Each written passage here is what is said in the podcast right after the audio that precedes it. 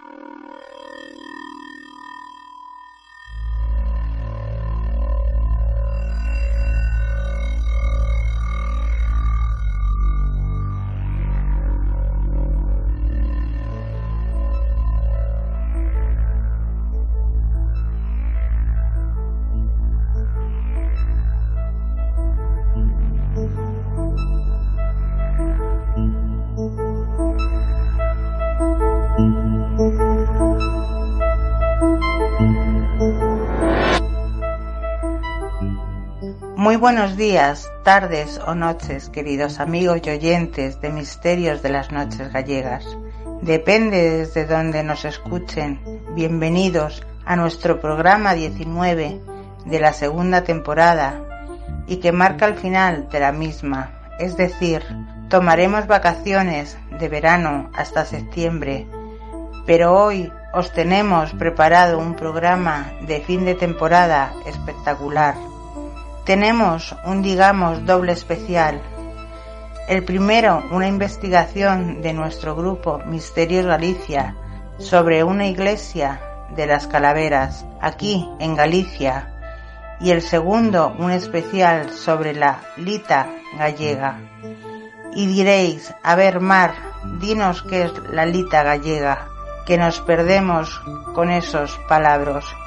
Pues queridos amigos, es el San Juan gallego, nuestro mágico y diferente San Juan. Pues voy ya a comentaros qué menú de despedida estival, ojo, que ya sabéis cómo somos, ya estamos pensando en la tercera temporada y en novedades para septiembre. Pues comenzamos con el especial de investigación de nuestro grupo Misterios Galicia en una iglesia de la provincia de Lugo. Ya sabéis, y me consta, que hemos recibido muchas preguntas al anunciarlo en redes y web, porque nunca decimos el sitio exacto donde los hacemos o vamos a ir. Pues las razones son las siguientes. Por preservar el patrimonio, por nuestra propia seguridad y anonimato. Por eso, nunca damos localizaciones exactas. Tenemos para comenzar el especial investigación que tratamos servidora María Mar y Manu Genzor.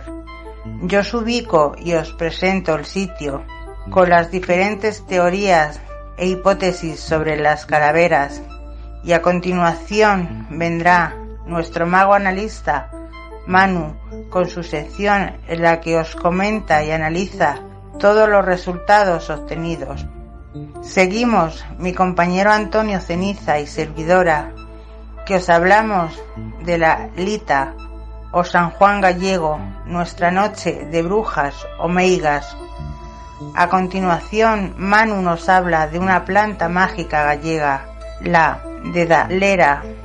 Seguimos con Antonio Ceniza, que nos acerca a las hierbas de San Juan en Galicia y de otra planta mágica gallega como es la sexta. Echamos el cierre del programa con servidora María Mar, que os hablo del ramo de San Juan gallego. Venga, que veo ya que se me acerca el Manu Panoramis con sus hierbas. Venga, Panoramis, súbeme la sintonía, que comenzamos. Entrando sintonía.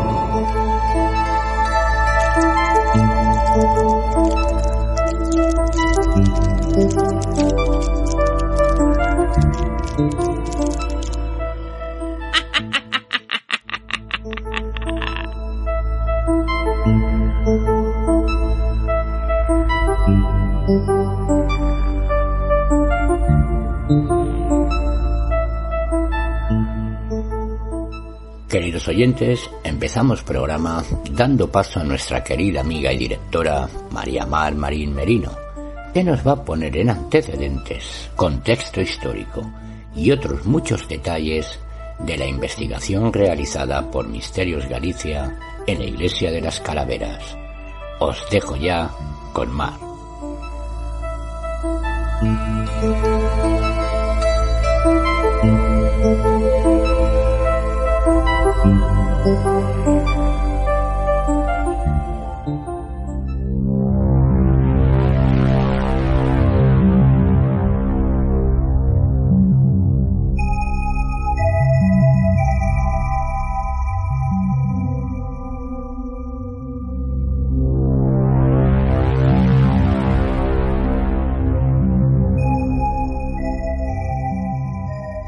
Investigación. Misterios Galicia, la Iglesia de las Calaveras. La iglesia destaca por su singular arquitectura, al igual que otros dos templos de la misma zona. Está totalmente rodeada por un atrio protegido por un muro exterior y un tejado a un agua que forma una especie de claustro o deambulatorio. Pero la iglesia posee otra peculiaridad que no comparten las otras. En el muro de este atrio cerrado, frente al ábside, están embutidos cinco cráneos humanos. Esta macabra particularidad es más o menos conocida en los municipios del sur lucense, pero ignorada en el resto de Galicia. En Galicia hay constancia de cuatro iglesias o templos con cráneos humanos embutidos en las paredes, pero solo en dos se da esta particularidad de tener cinco cráneos embutidos. En esta iglesia, las calaveras forman una especie de triángulo. Todas ellas están desprovistas de maxilar inferior. En la otra forma una especie de rombo. Encaradas a quien las mire, dispuestas ordenadamente sobre una ventana con unas lúgubres vistas al cementerio. La pregunta es obvia. ¿Quiénes son y qué hacen allí? Si profundizar en estudios sobre la vida y la muerte, según las dos versiones, estas cinco calaveras pueden ser de monjes que habitaban en el monasterio que allí existió o ajusticiados a los que tiraban por el barranco y cuando el cadáver se pudría cogía la cabeza y la ponían allí. En este templo se sabe con certeza que existió un priorato perteneciente a la orden nomástica de San Juan de Malta, que administró la parroquia hasta 1867. Es de alguna forma un lugar del culto al cráneo. La interpretación de estos cráneos es ambigua, por una parte se habla de un simbolismo hacia el más allá, pues se encuentran orientadas hacia el Sol y la Vía Láctea. Históricamente los celtas decapitaban a sus enemigos como trofeo de guerra y también como rito místico y religioso. Se pueden encontrar en el municipio restos de diferentes épocas, desde la prehistoria hasta la época romana, pasando por los celtas. Entre las parroquias de Santalla y Navallos podemos ver las Mamoas de Penacova y las de Ubiaña. Existieron asentamientos castrenses como el Castro de Pico do Castro en Navallos, el de Teixeira en Os Baos y los de Cabeceira y Piquín en Piquín. En cuanto a los romanos, nos dejaron las minas de Monte Furado en Navallos y la necrópolis de Piquín. Contexto geográfico e histórico. Sin duda, el caso más admirable de la cultura de la muerte de cara de los que se presentan en la zona. Ya hemos comentado con anterioridad que hay más iglesias con cráneos incrustados en sus paredes. Esta, recordemos, posee cinco, formando una especie de triángulo, a diferencia de otra que forma un rombo en la misma provincia gallega. Se trata de un pueblo que sobresale por su extraordinaria ubicación, en un valle tremendamente encajado, y dentro de ese valle, sobre un espolón de forma circular que se haya rodeado salvo por un punto por el río Rodil, el mayor de los afluentes del Eo.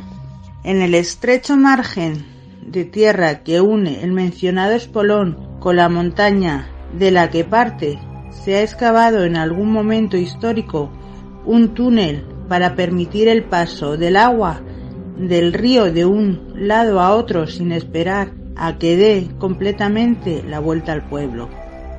Según informaciones orales, este túnel habría sido realizado manualmente hacia la década de los 40 del pasado siglo para conducir el agua a un molino hidráulico que terminó convirtiéndose por entonces y hasta bien entrados los 80 en el único generador eléctrico de la zona.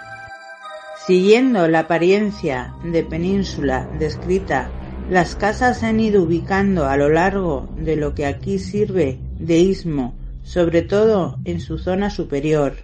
El centro del espolón, que a su vez se corresponde con la parte más alta del pueblo, lo ocupa casi emulando por posición una fortaleza, la iglesia parroquial y su cementerio. La importancia de esta iglesia no queda en absoluto relegada a su ubicación. Desde el punto de vista histórico, esta es una de las pocas iglesias que, como antes comentamos, ha pertenecido en Galicia a la Orden de San Juan de Malta. Como es sabido, se trata de una orden militar religiosa fundada en Jerusalén tras la formación de su reino latino para su defensa y la de hospital de peregrinos. Jerusalén perviviría como estado medieval cristiano desde 1099 a 1291, momento en el que, retomado por los musulmanes, desde entonces la función hospitalaria y militar de la orden iría extendiéndose por el occidente europeo, al abrigo de cruzadas y peregrinajes, manteniéndose todavía actualmente, aunque de manera simbólica, por decreto del Papa Juan XXIII en 1961. Dentro de la propia iglesia parroquial hay una alacena del siglo XVIII ornamentada con el símbolo de la Orden de la Cruz de Malta. En el exterior, sobre el muro sur del edificio, se conserva igualmente un precioso reloj del sol. Como curiosidad, deciros que se ha comprobado que la fórmula prior no solía ser la utilizada, por lo que quizá se estuviese deseando remarcar de este modo la condición de priorato y su pertenencia a la orden militar el diálogo vivos muertos en dicha iglesia. La última y gran característica de esta iglesia se encuentra en su pórtico, que prolonga la fachada unos metros hacia afuera para generar un espacio cubierto a las puertas de la ermita. Este espacio resultaba especialmente útil hace no muchos años, durante la primera mitad del pasado siglo, no sólo para el resguardo de los vivos, sino también para el de los muertos, ya que una ley prohibida la entrada de los ataúdes al templo durante el oficio de la misa funeraria, supuestamente por razones de salubridad, a lo que los vecinos contestaban dejando la caja justo a la entrada. Algunos de ellos aún recuerdan una vieja mesa de madera con la que este espacio contaba para dicho efecto. Este no es el único elemento que permitía el establecimiento del diálogo entre vivos y muertos en el cabildro. El segundo de ellos eran las tumbas. Pese a que el suelo del pórtico está cubierto desde hace años por un enlosado de nueva factura, la gente sigue introduciendo flores por entre las juntas de las losas.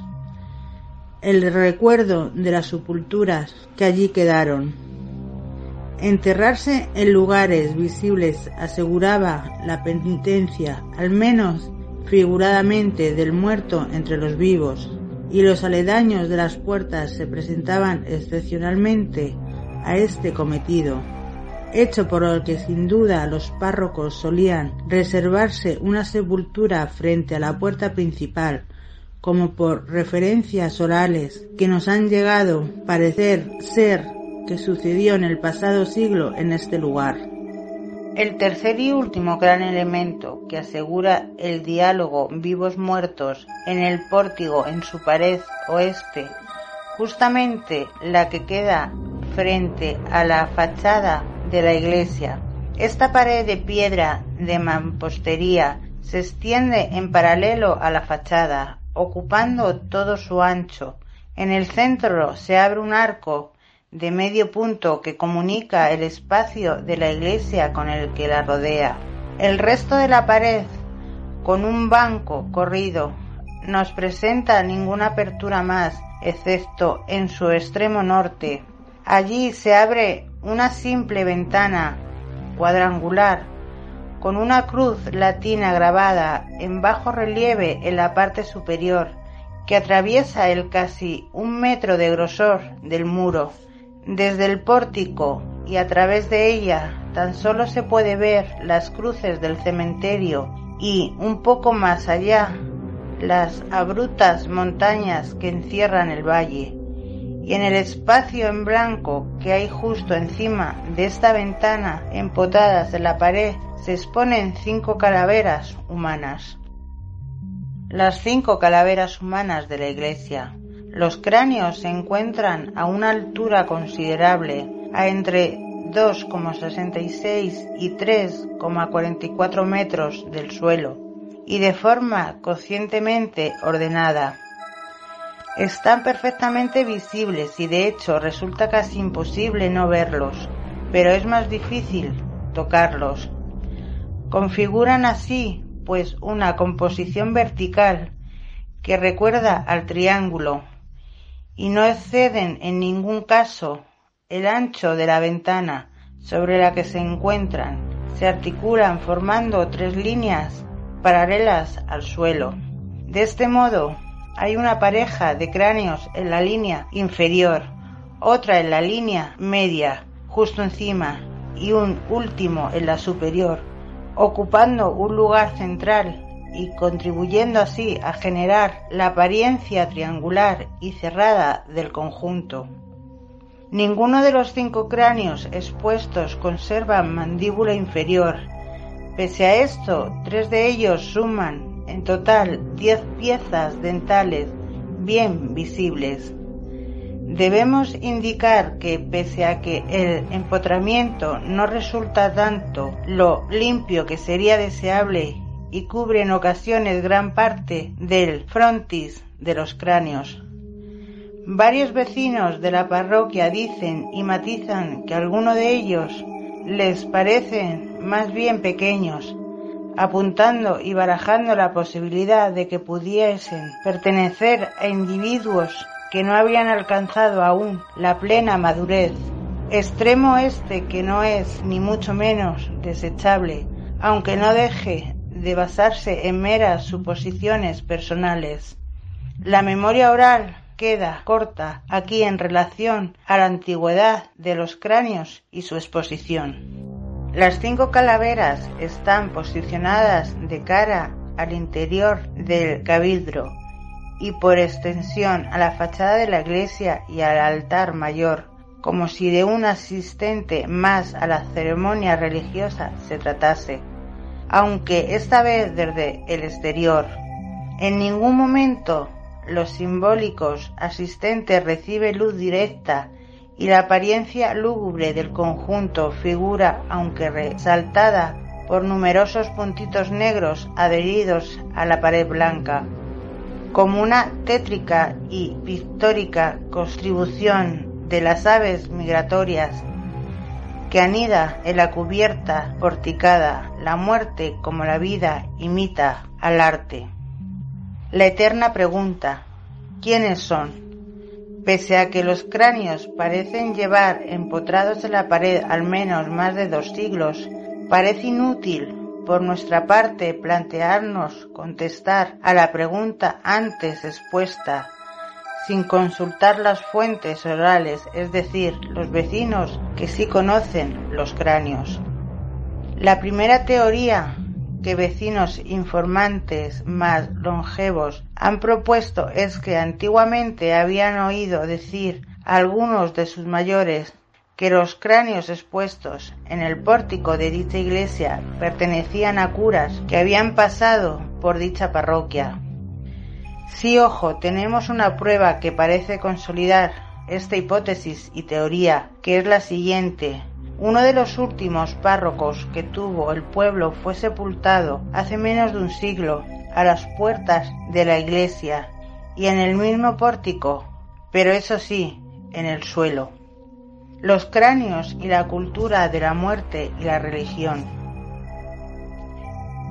En su relación con la cultura cristiana, los cráneos o calaveras humanas han aparecido históricamente formadas dos tipos de representaciones religiosas.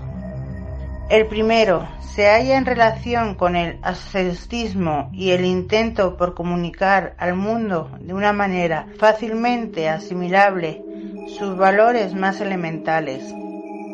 En una Europa asolada por la peste, las guerras y el hambre, las órdenes medicantes, predicadores populares y demás visionarios incidieron en estimular la reflexión sobre la banal de lo terreno como único medio para la salvación de las almas.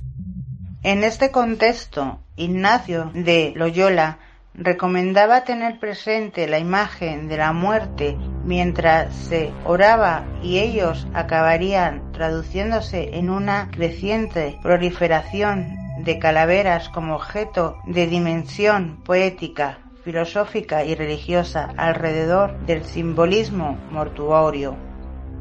El segundo tipo de representación es algo más concreto. Según la teología cristiana, la humanidad, teniéndolo todo desobedecido al transgredir el sencillo código legislativo de la creación. El encargado de redimir a los mortales no fue otro que el Hijo del propio Dios, creador del mundo, y condenado a morir como y donde los criminales, esto es, crucificado, y en el Golgota, en hebreo Golgota significa cráneo o calavera, probablemente por las que allí solían quedar esparcidas tras la ejecución. En muchas imágenes se representa a Cristo crucificado con un cráneo a sus pies como alegoría de la salvación de la humanidad. Es decir, conclusión, esta parte con dos conceptos extraídos del anterior, sermón y símbolo. ¿Por qué se pusieron en esa disposición? En algunos cementerios gallegos, los osarios se arrinconaban en el interior de un pequeño espacio limitado por muros de mampostería y de altura próxima a la de un hombre, siendo a veces coronados por calaveras. Y si la intención con que los cráneos se empotraron no fuese realmente la de encarar a los vivos con la muerte, cruda, real e inevitable, sino la de encarar a los muertos con la vida. En otras ocasiones es precisamente la sepultura aislada, solitaria, la que inspira horror, dentro de la comunidad de los vivos y en muchos casos incluso se llegó a pensar que el último día solo resucitarían aquellos que hubieran recibido sepultura conveniente e inviolada. Según esta creencia, podría incluso haber sido posible que se considerase como un castigo el no dar sepultura conveniente al difunto, que según determinados criterios no la merecía. ¿Podría estar el emparedamiento de cabezas en relación con un castigo? Conclusiones finales. No sabemos a quién corresponde esas cinco calaveras. A lo largo de este artículo os hemos dado algunas claves y posibles explicaciones.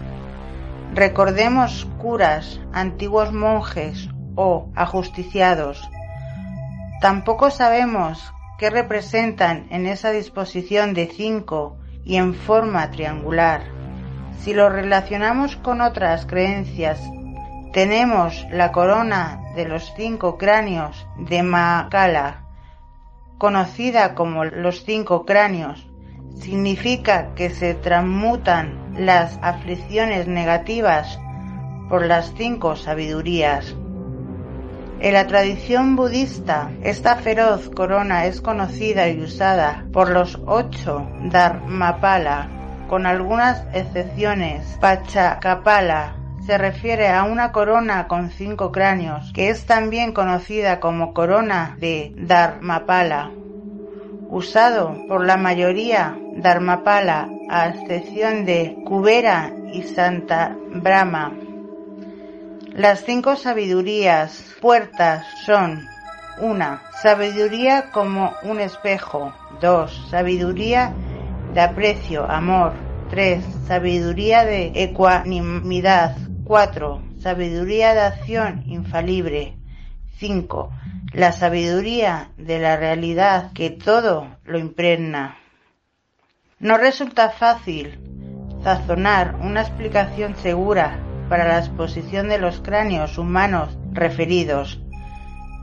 Esto se pierde la memoria de unas gentes que, en un contexto de crisis cultural, parecen haber heredado su imagen, pero no su historia. Y ahora, queridos oyentes y amigos, os paso con el diario de una investigadora por María Mar Marín Merino.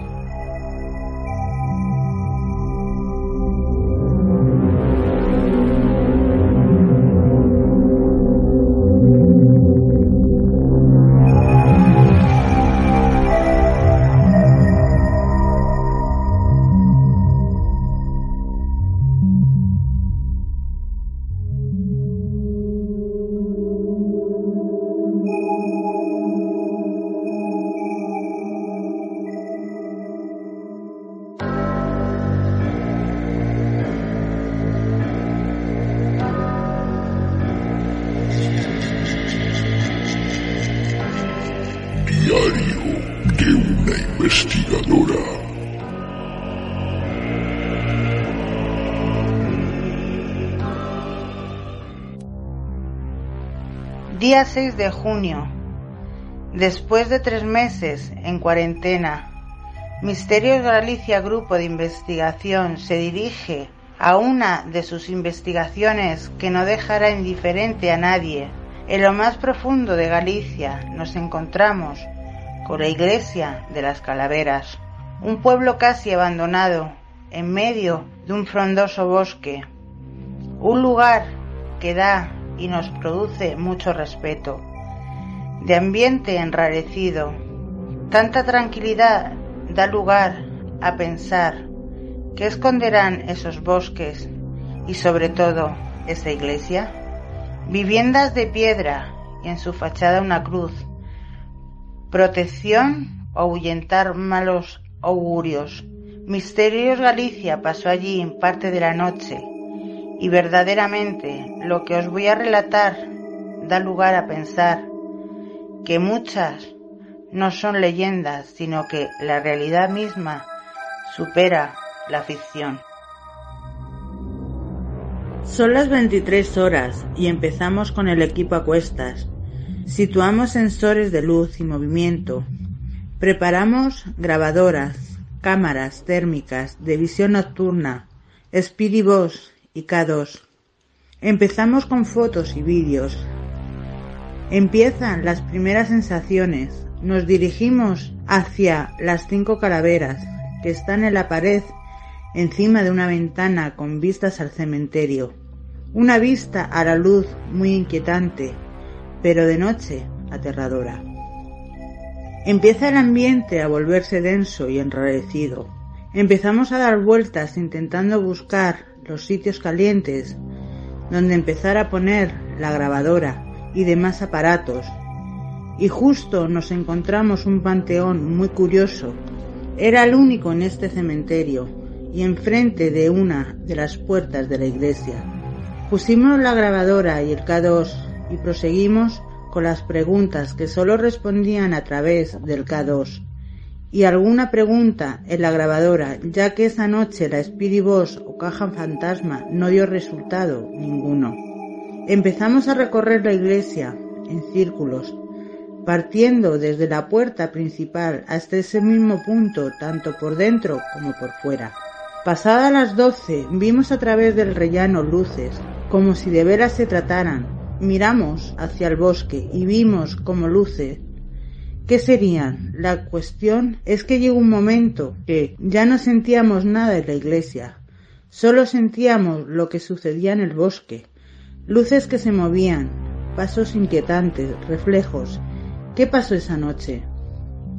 Estamos en la Galicia profunda, de pensamiento mágico, primitivo, si nos dejamos llevar por este contexto y ambiente, pensamos, ¿hemos visto una impregnación a modo de entierro de tiempos pasados? Las luces en el bosque y monte nos recuerdan leyendas de mouros y mouras, esos seres mitológicos gallegos grandes, constructores megalíticos que eran gigantes y vivían en el mundo subterráneo, y testigos del pasado y mayores hablaban de luminarias, extrañas luces y candiles, cuando salían santas compañías gallegas, procesión de sas, esta de vivos, no de muertos, una variante autóctona de la Santa Compañía. Hoy incluso en tiempos modernos pensaríamos en ovnis, en el contexto ufológico. ¿Qué eran esas luces? Estábamos en la más absoluta soledad, con el área de la iglesia de casas y construcciones abandonadas, y comidas por los años y la maleza, repito, la más absoluta soledad y silencio. Revivimos lo que allí pasaba y nos hicieron partícipes de un entierro, o fue la Santa Compañía que pretendía retarnos y que la viéramos. Muchas preguntas que volveremos a por sus respuestas. Y hasta aquí, grandes rasgos, queridos amigos y oyentes, lo que son las consideraciones y lugar en el que realizamos las investigaciones. Extraigan ustedes sus propias conclusiones. Nosotros mostramos, nos preguntamos, Nunca afirmamos ni damos nada por verdad absoluta, y menos en este mundo del misterio. Mi compañero Manu seguirá después con su sección de análisis. Reciban un cordial abrazo, queridos amigos y oyentes, y mando un saludo especial a los oyentes de Alfa Géminis, canal de misterio, a su director Ángel y otro a los que nos siguen online los viernes por KM0 Radio TV Delfín y a su director Fermín Blanco.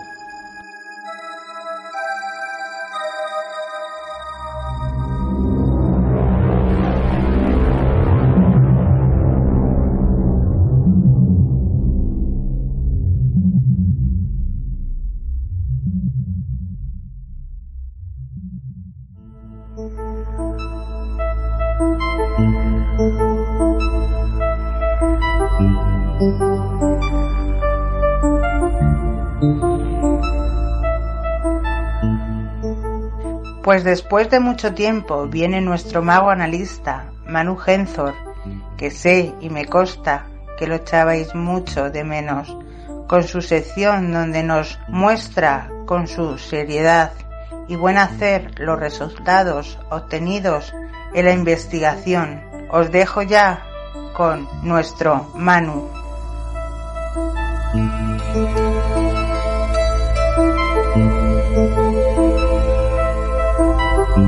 Muy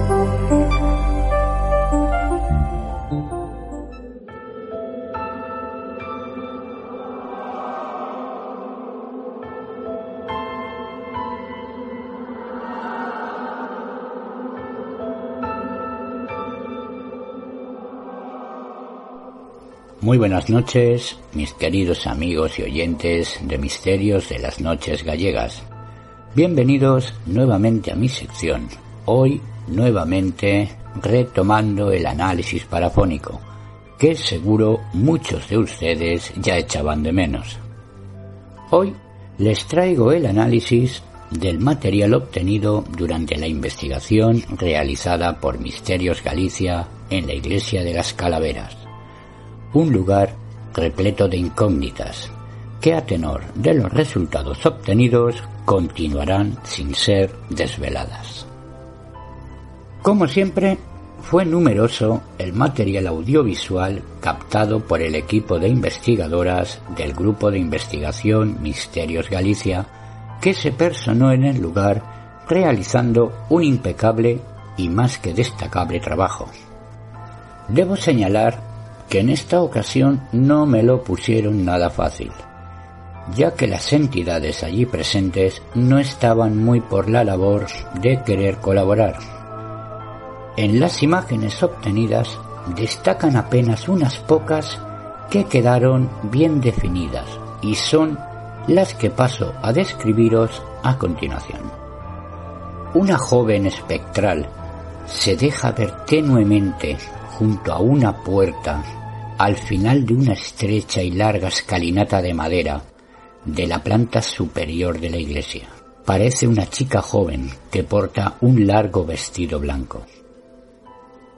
Desde un ventanal de una abandonada vivienda contigua a la iglesia y el cementerio, varias entidades observan a nuestras investigadoras.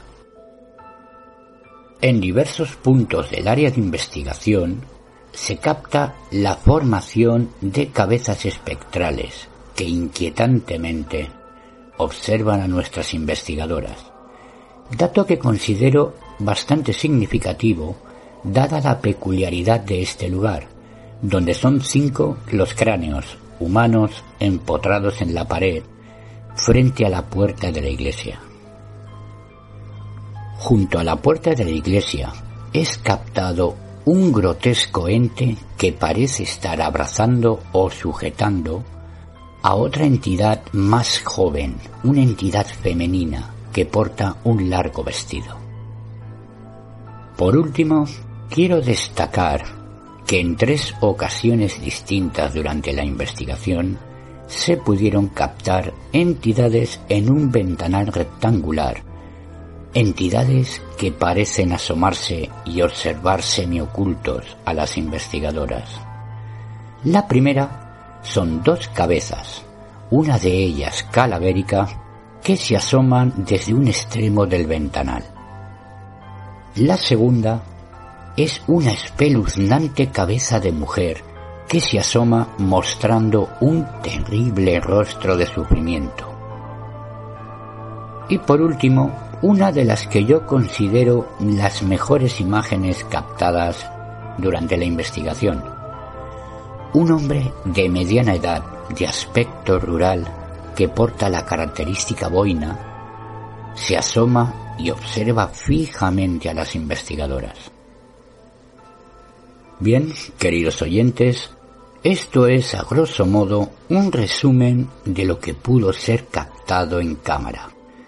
Pero para que puedan disfrutar con mucho más detalle y sacar así sus propias conclusiones, yo les recomiendo que vean ustedes mismos estas imágenes en la correspondiente entrada del blog y el vídeo referentes a esta investigación en la dirección que les indicaré al final de esta sección. Llegamos al análisis parafónico o psicofónico de esta investigación. Quiero señalar que en este caso son registros puros, obtenidos solo mediante diversos dispositivos de grabación, ya que el uso de la Popular Spirit Box en este caso concreto dio un resultado negativo. Como ya mencioné anteriormente, las entidades presentes no estaban muy dispuestas a colaborar y fue muy complicado obtener las parafonías, ya que se registraron voces muy lejanas y distorsionadas, otras que tan solo respondían entre susurros, como si temieran, como si una entidad superior las coaccionara de algún modo para que no hablaran con las investigadoras. Tras numerosos filtrados y procesados de los archivos de audio, os traigo esta inquietante selección, una selección de los mejores y más claros que logré aislar. Así pues, queridos oyentes, sin más dilación, os dejo ya con las voces del más allá, con los perdidos ecos de la iglesia de las calaveras.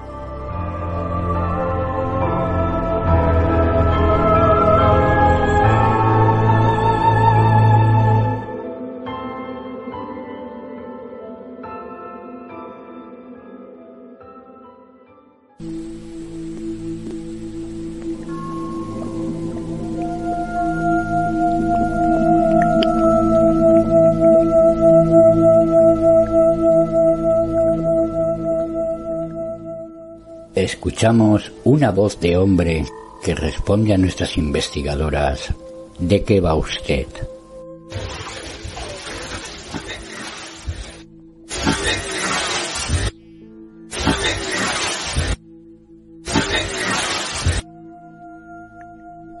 Una distorsionada e inquietante voz responde a nuestra investigadora sacerdote.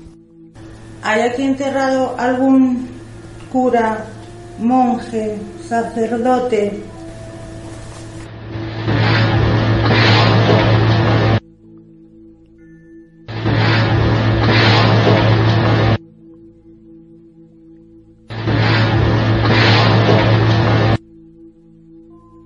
Escuchamos una inquietante voz de hombre que dice en gallego os falé, os hablé.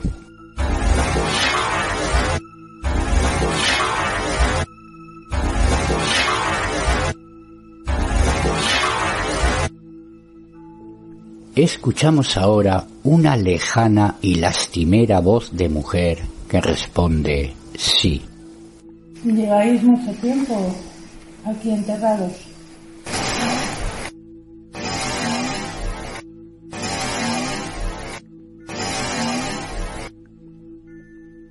Escuchamos nuevamente una voz de mujer que dice de manera distorsionada y lejana, para todo,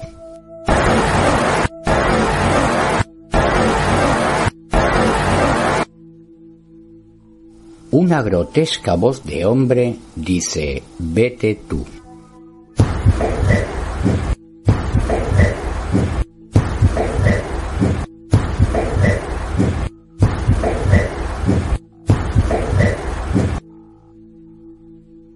Escuchamos ahora una curiosa voz de mujer que dice, comiendo, situación que coincide en el mismo instante que una de nuestras investigadoras está tomando un pequeño en pie en el cementerio.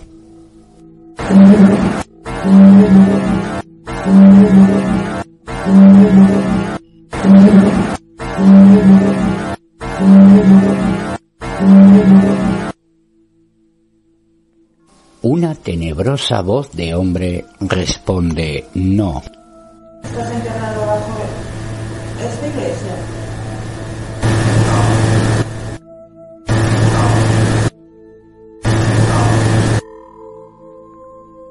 Una distorsionada voz de mujer dice nos roba.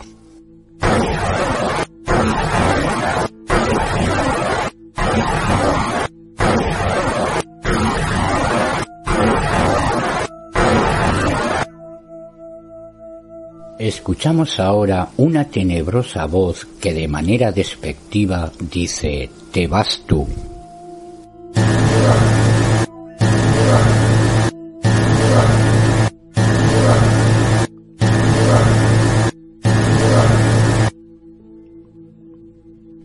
Escuchamos ahora un curioso registro en el que se escucha una voz de mujer que dice, mensaje me tenía que ir.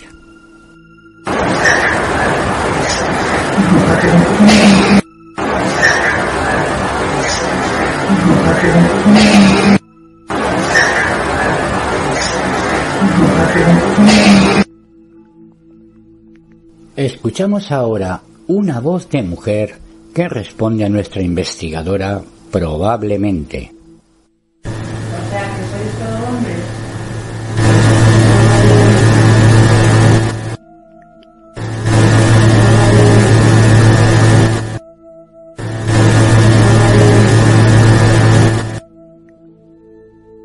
Escuchamos ahora una voz de mujer que dice un paso.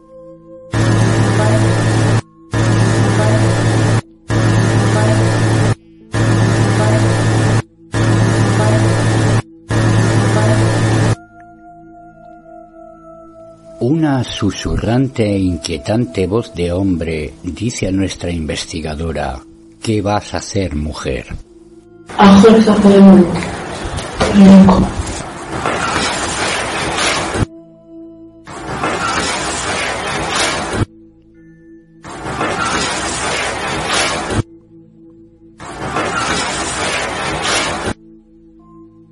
Escuchamos una distorsionada voz de mujer que dice estoy mal.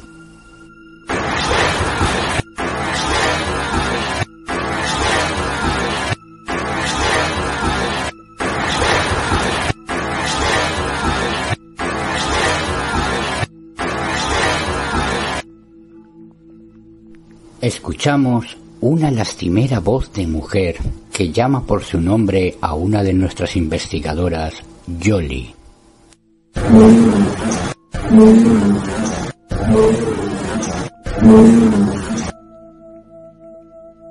Escuchamos ahora una voz de un anciano que responde a nuestra investigadora ofrendas.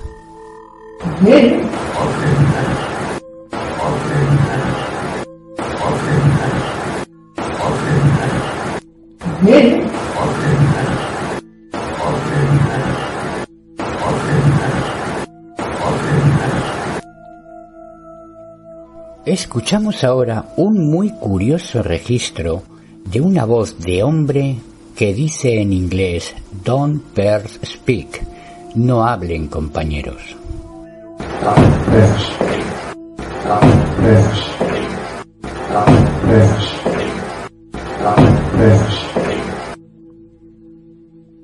Por último, escuchamos la voz de una mujer lejana y distorsionada que dice ya no fue.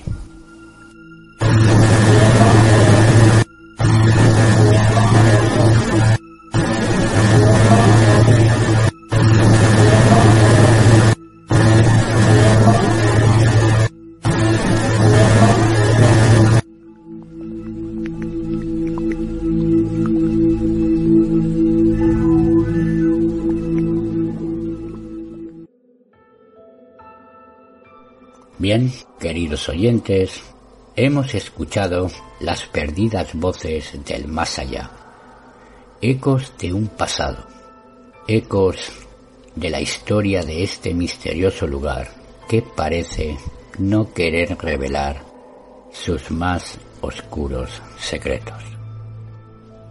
Si quieren conocer todos los detalles de esta investigación, con todo lujo de detalles, les invito a visitar el blog que contiene esta entrada así como el vídeo completo de la investigación.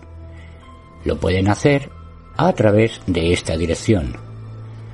Brujería paranormal investigaciones martos.wordpress.com o bien accediendo desde la página web del grupo de investigación Misterios Galicia que es la siguiente misteriosgalicia.6te.net Queridos amigos y amantes del misterio, llegamos ya al final de mi sección. Envío desde aquí un fuerte abrazo a mis queridos amigos y compañeros del programa María Mar y Antonio Ceniza, otro muy fuerte para todos ustedes, para los oyentes que nos escuchan desde KM0 Radio TV Delfín y a su director Fermín Blanco, y como no, para los oyentes que nos escuchan también desde Alfa Géminis, canal de misterio, y a su director Ángel.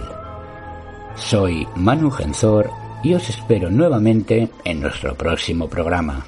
Hasta pronto amigos.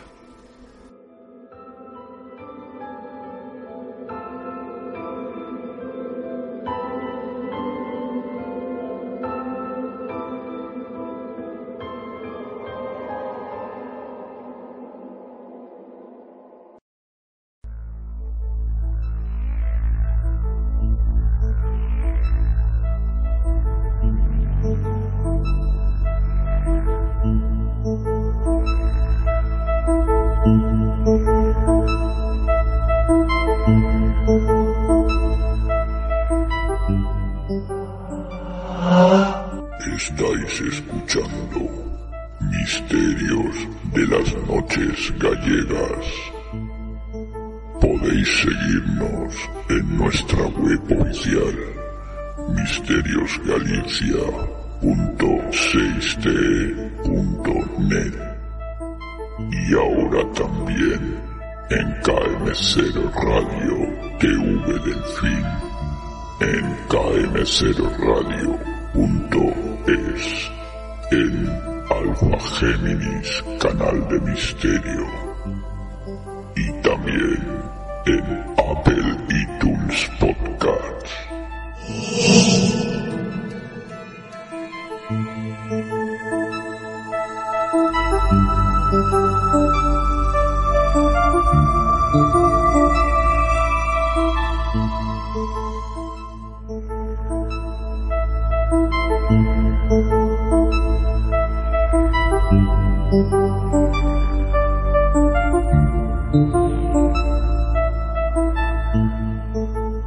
Vamos ahora, queridos amigos y oyentes, con otro de los platos fuertes de la noche, y es este especial Lita o San Juan, San Juan Gallego Noche de Brujas y Meigas, que hacemos entre servidora María Mar y mi amigo y compañero Antonio Ceniza, que será quien comience.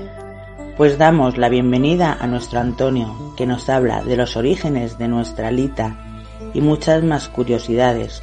Os dejo ya con nuestro Antonio. Ha ha ha ha ha ha ha ha ha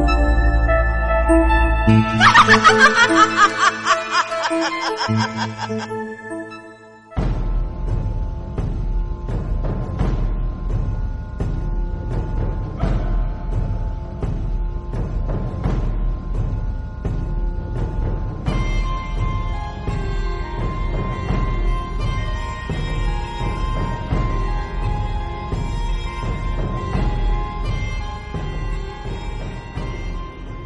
Muchísimas gracias compañera y directora María Mar por darme paso. Pues como bien dices, yo os hablaré del origen de San Juan, San Juan en galego, y nuestra alita gallego, que luego completará nuestra compañera María Mar también.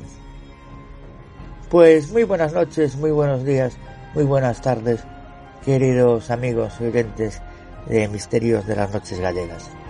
El San Juan es considerado en Galicia como la Noche de las Meigas, también llamada Noite Meiga.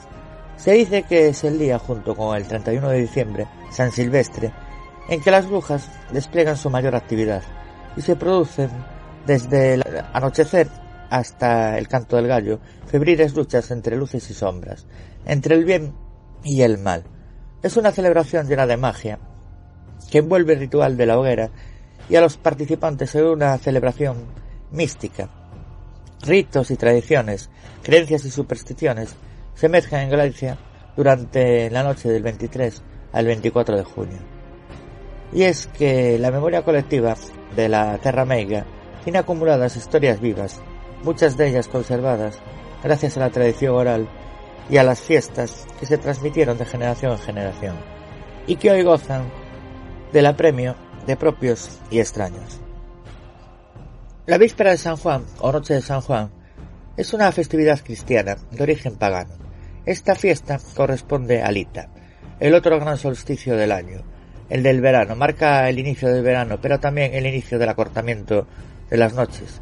En esta fiesta era tradición encender grandes hogueras para alargar aún más el día más largo del año, para dar más, fuerza al sol. Como se sigue celebrando hoy en día, era normal encender en las playas hogueras y saltar por encima de ellas, para luego saltar nuevamente al mar, a modo de purificación. Midsummer, Letu, solsticio de verano, noche de San Juan, noche de San Juan, en asturiano, Nit de San Juan, valenciano, Dominabe Gaue o San Juan Gaua, euskera. En la tradición druídica irlandesa se llama Men Sanjarain. Esta fiesta estaba relacionada con el dios Mananam Maglir, dios del mar, y Aine, una diosa de la fertilidad. En la tradición druídica galesa o británica se llama Albajefi, luz de verano, mientras que la tradición germánica se llama Minsumar, relacionada con Frilla. Astrológicamente corresponde cuando el Sol alcanza el trópico de Cáncer y se trata del día más largo y la noche más corta del año. Y esto marca el inicio del verano, que sucede alrededor del 21 de junio. Es el día más largo y la noche más corta del año. Honra al sol que está en su cenit, el punto más alto en el cielo. Gozamos del sol como dador de vida, luz y calor, pero recordamos también que si tomamos demasiado de su energía, tendremos sed, quemaduras en la piel e incluso cáncer. Hay que respetar esa energía. Lita era un momento muy importante desde el Neolítico, y así lo demuestran construcciones antiguas, como muchos de los círculos de piedra, por ejemplo el de Stonehenge, que están alineados con la salida del sol en el solsticio de verano.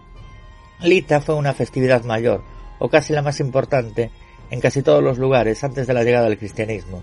Cuando Gardner estableció las bases de las festividades de la Wicca, Lita quedó en segundo plano, como un sábado menor. No obstante, para los primeros pobladores de Europa, Lita era quizás el mayor festejo de la rueda del año. Se celebra el intervalo entre la plantación y la cosecha. Se construyen armas para la caza y se guardan piezas para el invierno. Se empiezan a recoger los primeros frutos de la cosecha. La vida es tranquila y agradable. Y hay que festejarlo con todo el mundo posible. Yule no se encuentra en casa, rodeados de familia, mientras que Lita explota en jardines y bosques, donde todos son bienvenidos a participar del festín, la hoguera y el vino. Nos abandonamos a la alegría y celebramos con hogueras sobre las colinas y quemando ruedas de paja que se lanzan colina abajo hasta que se apagan al caer en un río o corriente.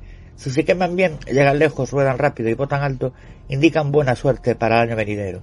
Las hogueras protegen de los malos espíritus, las calles se llenan de luces, la gente lleva faroles y los danzantes se disfrazan de unicornios, hadas y dragones. Saltar las hogueras y danzar a su alrededor era parte de la festividad, que aún se mantiene hoy en día. Es una festividad propicia para las purificaciones y los conocidos ritos de buena suerte, para entrar en contacto con seres de la naturaleza, curaciones y sobre todo para rituales amorosos, porque a esta festividad le rigen los elementos fuego, agua. Es un buen momento para comunicarse con las hadas y los espíritus del bosque, o para hacer hechizos y rituales amorosos y bendecir animales. Esta festividad siempre ha estado unido al mundo de las hadas, ya que se dice que en esta fecha espíritus y hadas salen para mezclarse con los seres humanos.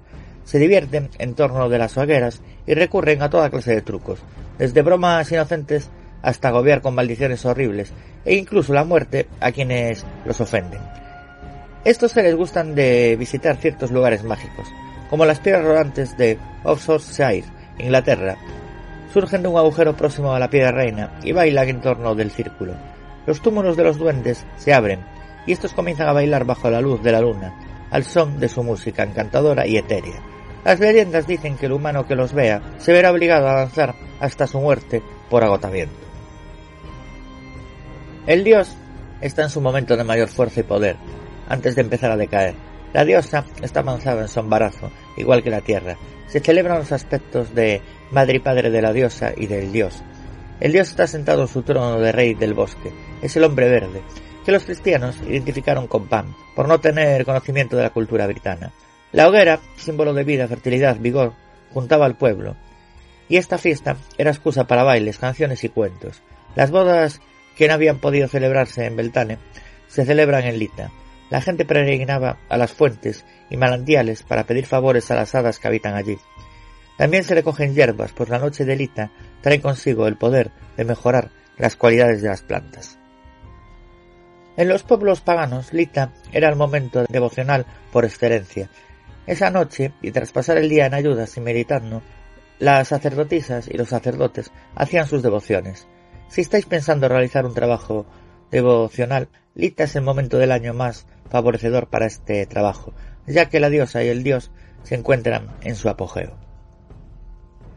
Tradicionalmente se celebraba la Lita en Letonia, Lituania, Noruega, Dinamarca, Suecia, Finlandia y Estonia, Irlanda, algunas zonas de Bretaña, Cornualles, Francia, Italia, Malta, Portugal, España y en algunas zonas fuera de Europa, como Canadá, Estados Unidos e incluso en Argentina y Brasil. Con la llegada del cristianismo, la festividad de Lita pasó a llamarse San Juan y se modificó el cómo se celebra, pero siempre podemos observar en las festividades cristianas los lazos que las unen a las antiguas fiestas. En las tierras de lengua anglosajona existen algunas historias antiguas que narran que el año era gobernado por dos antiguas deidades de la vegetación.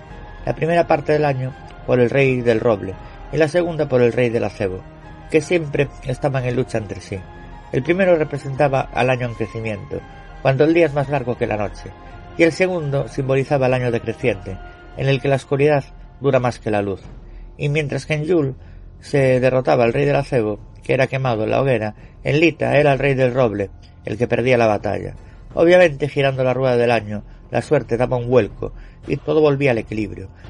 Entre ambos reyes, inmóvil y aun así mudable, estaba la antigua madre, que recogía sí la vida y la muerte, Christopher Wallace Magia Wicca.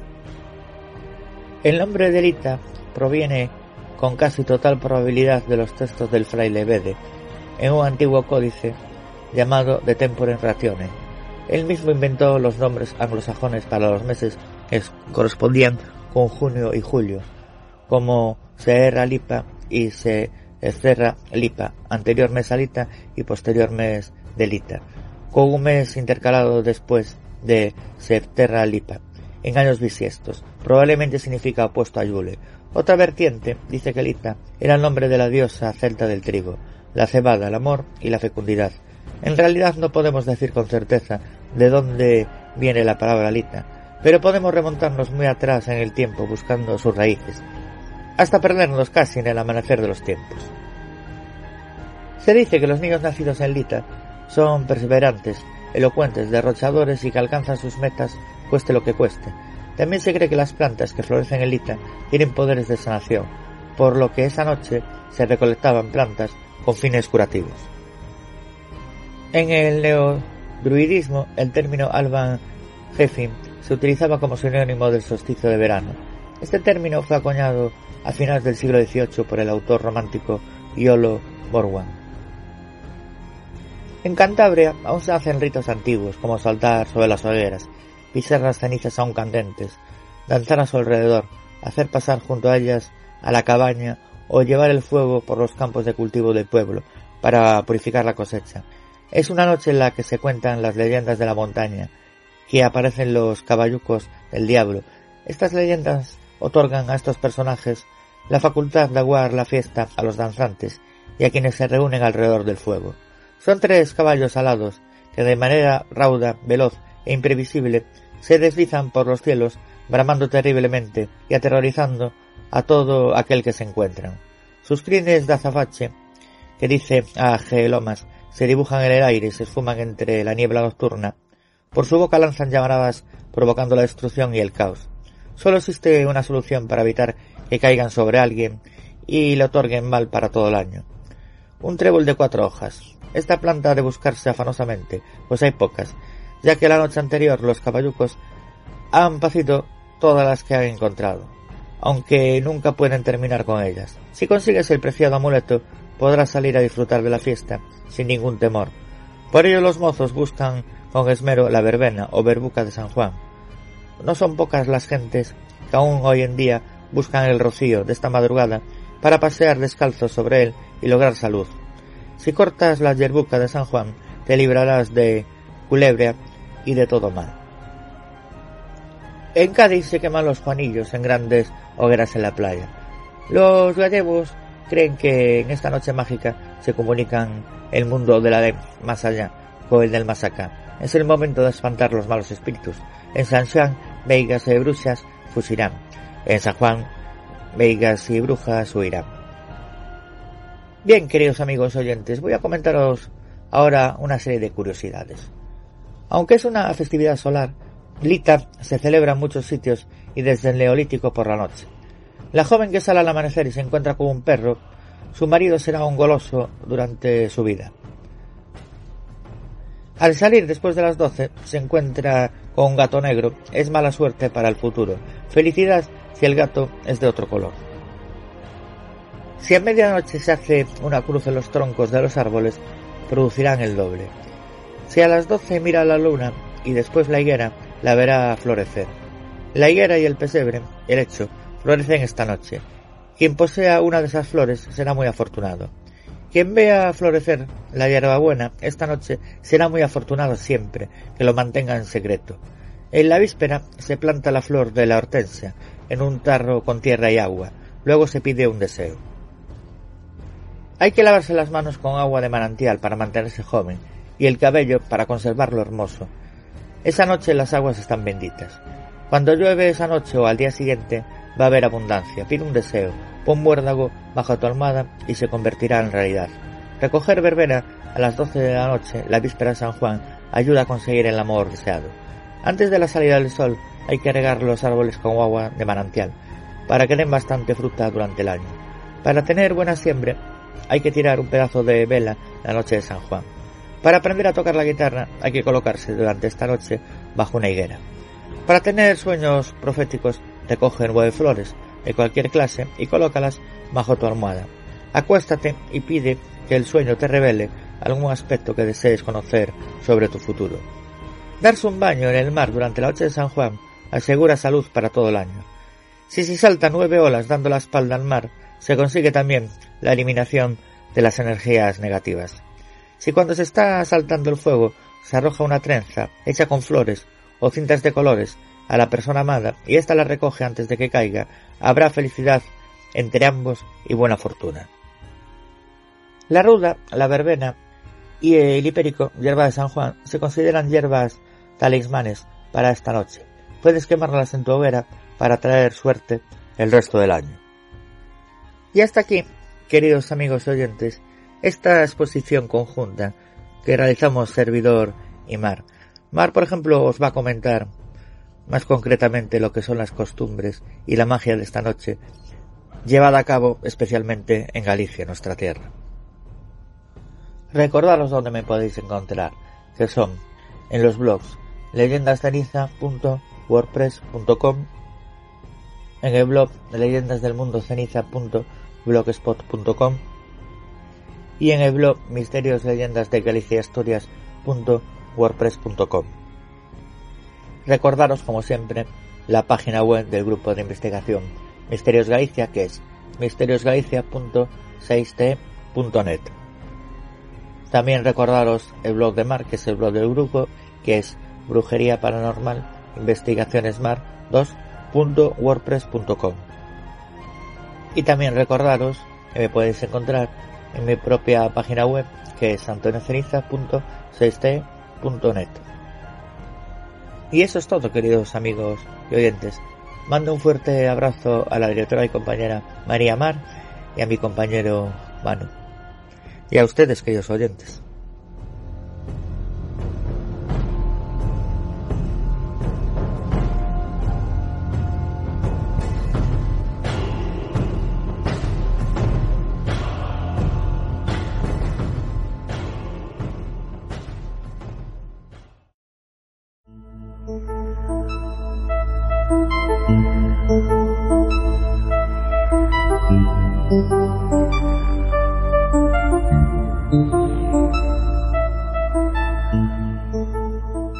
Esta mágica noche de Meigas voy a dar paso a nuestra querida directora María Mar, que en este especial de San Joan nos va a contar interesantes detalles de esta arraigada y mágica celebración que es el Lita gallego. Acérquense a la hoguera pues, les dejo ya con Mar.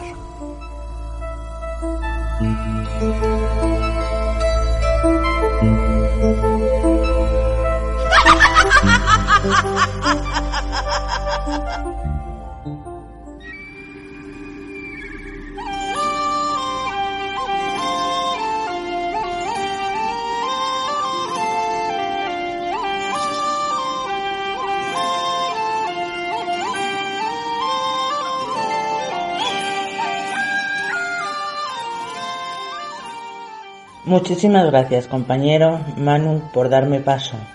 Pues una vez que ya mi compañero Antonio os ha puesto en antecedentes, yo os voy a hablar de cuándo se celebra, de rituales y creencias y de la magia de esta noche.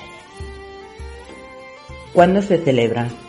Aunque actualmente se ha establecido que la noche de San Juan se celebra la noche del 23 al 24 de junio como ya sabéis, en origen estas fiestas dependían de un calendario lunisolar y las fiestas con solsticios, así pues, cuando escuchemos que la noche de hoy será la noche más corta del año, podremos explicarle que no es así.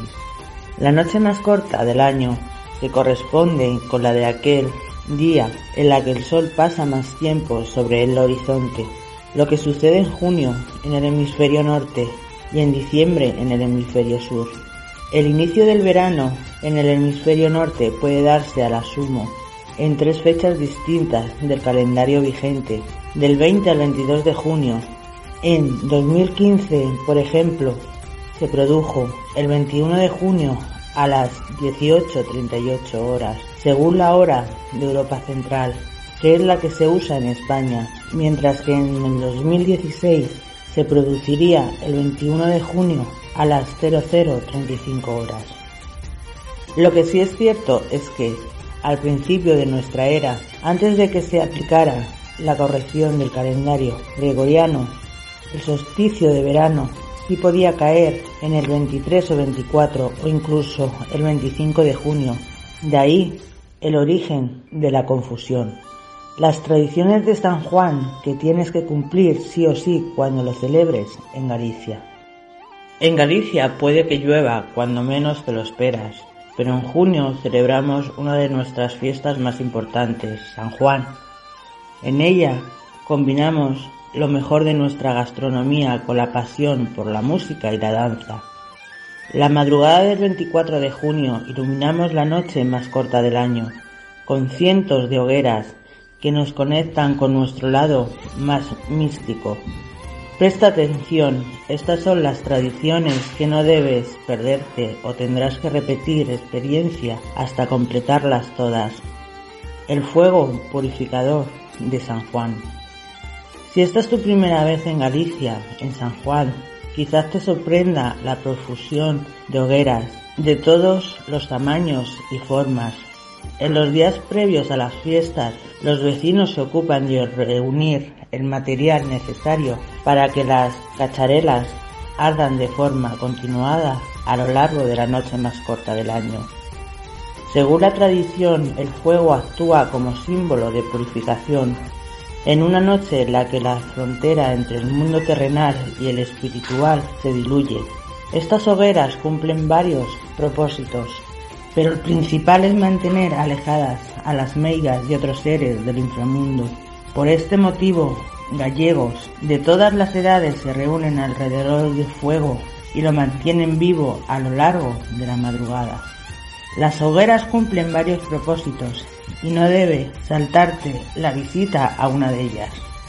Saltar la hoguera de San Juan, un imprescindible grito de Meigas fora, una de las actividades que quizás te sorprendan de esta noche es el salto de las hogueras. Los más atrevidos se lanzarán incluso cuando las llamas aún rujan con fuerza. Los expertos esperarán a que queden solo los rescoldos y con gran dominio físico las saltarán nueve veces al grito de Meigas fora. Estos pichacarneiros te protegerán hasta el próximo año de las influencias de los malos espíritus y las brujas. O eso cuenta la tradición. Los más valientes no solo las saltarán, sino que caminarán sobre las brasas. Si esta es tu primera visita a nuestras fogatas, no te lo recomendamos. Mejor disfruta de las vistas y maravíllate con la habilidad de otros. Las hogueras de San Juan además son símbolos de dejar atrás todo lo malo y dar la bienvenida al verano y el solecito.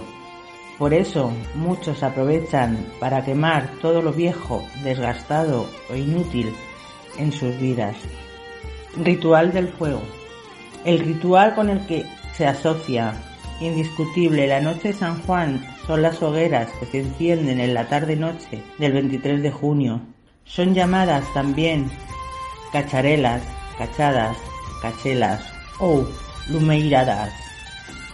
Cuando el fuego está prácticamente consumido se salta sobre ellas mientras exclama Salto por riba, dolumen de San para que no me morda candela ni can, ni bicho viviente que ande por lo chan.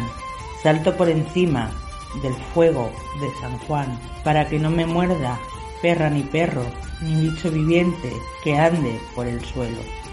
Otras fórmulas que se usan son salto por riba, dolume de San Juan, para que no me trabe candela ni can. Salvo telume de San Juan, para que no me trabe cadela ni can, ni cantos malezan. Suele saltarse un número determinado de veces para conseguir el objetivo mágico Suele recurrirse al número 3, que representa la Trinidad, al 7, que representa la totalidad, o al 9, el número de la perfección, 3 veces 3. Se recomienda que para conseguir el máximo efecto a la hora de saltar, que se haga desnudos. En Oliveira, a Coruña, se solía colocar una cabeza de algún animal pinchada en un palo de laurel y apilar leña a su alrededor. La hoguera no se solía apagar hasta que la cabeza acabara calcinada. En algunos lugares se suele celebrar ciertos ritos de paso sobre las llamas o sobre el fuego para curar algunas enfermedades.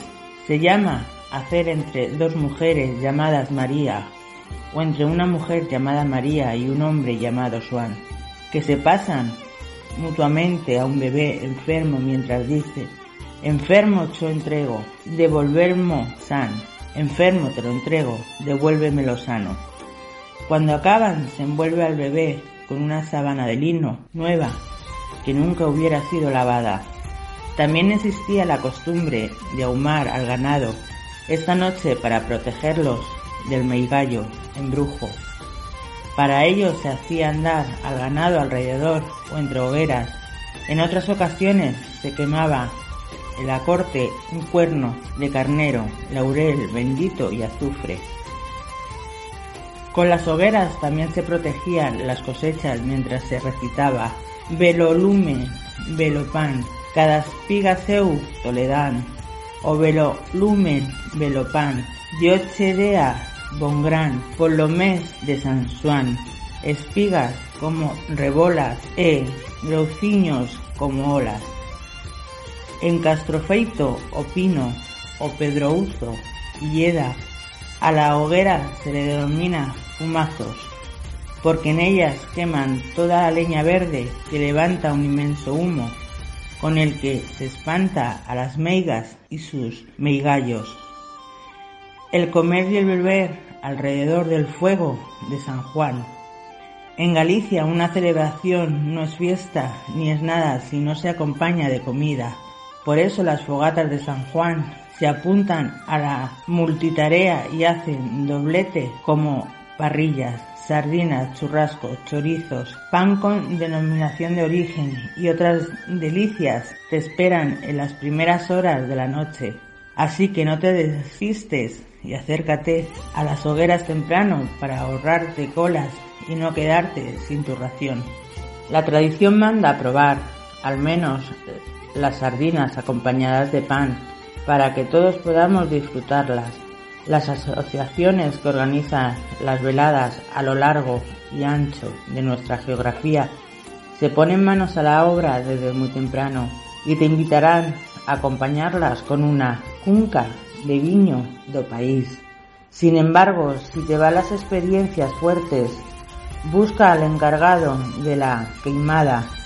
No existe bebida más eficaz para espantar a los seres del más allá.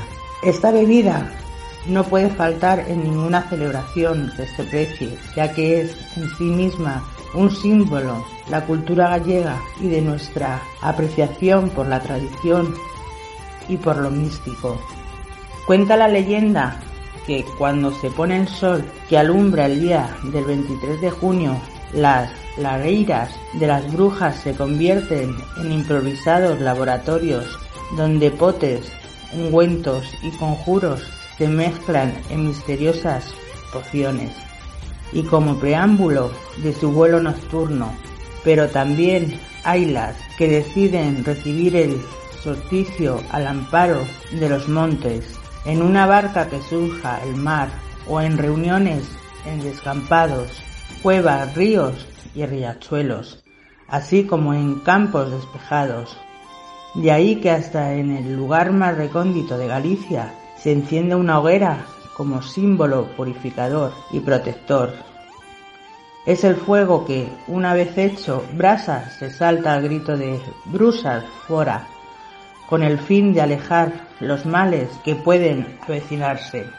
Es pues alrededor de una hoguera donde la simbología encuentra su máxima expresión y presencia popular. Reunidos en torno al fuego se canta, se baila, se come y sobre todo se bebe con el fin de ahuyentar a los malos espíritus. Es muy común, por ejemplo, ver en cualquier de estas hogueras una queimada o un grupo de gente cantando y riendo, celebrando una fiesta de las más arraigadas en nuestra tierra, la magia del número 9 en San Juan. Otra de las tradiciones que no puedes dejar pasar es la de las matemáticas. Recuerda llevarte la calculadora a la hoguera, porque el número 9 se convierte en clave en la noche de San Juan gallega. Los motivos detrás del cariño por este número son confusos y oscuros. No podemos olvidar que San Juan es una fiesta que combina lo pagano con lo cristiano sin ponernos a rebuscar en la historia, lo que sí te puedo decir es que el 9 será tu número esta noche. Salta las olas nueve veces de espaldas al mar si lo celebras en la playa. El mar en San Juan te purificará tanto como el fuego. Son las combinaciones perfectas si celebras esta noche en una playa. Eso sí, para librarte de malos rollos, de cargas del pasado y de negatividad, tienes que estar de espaldas al oleaje. Sin embargo, no todas las playas sirven a este único propósito. En A Lanzada, la tradición rumorea que este es un ritual de fertilidad. Si vas a coger las olas en este paraíso marítimo Ten en cuenta que muchas mujeres lo hacen con el objetivo de quedarse embarazadas. Nosotros no afirmamos ni dementimos el efecto. Saltar las brasas de la hoguera nueve veces para espantar a los espíritus. Al igual que coger las olas, saltar las brasas está plagado de beneficios, según las tradiciones. Dejar atrás el pasado evitar la presencia de seres malignos en lo que queda por venir, limpiarte de energías negativas. Eso sí, tiene que ser nueve veces o no valdrá. Armarte de valor y esperar a que las llamas se hayan convertido en recoldos y a por ellos. Herbas de San Juan.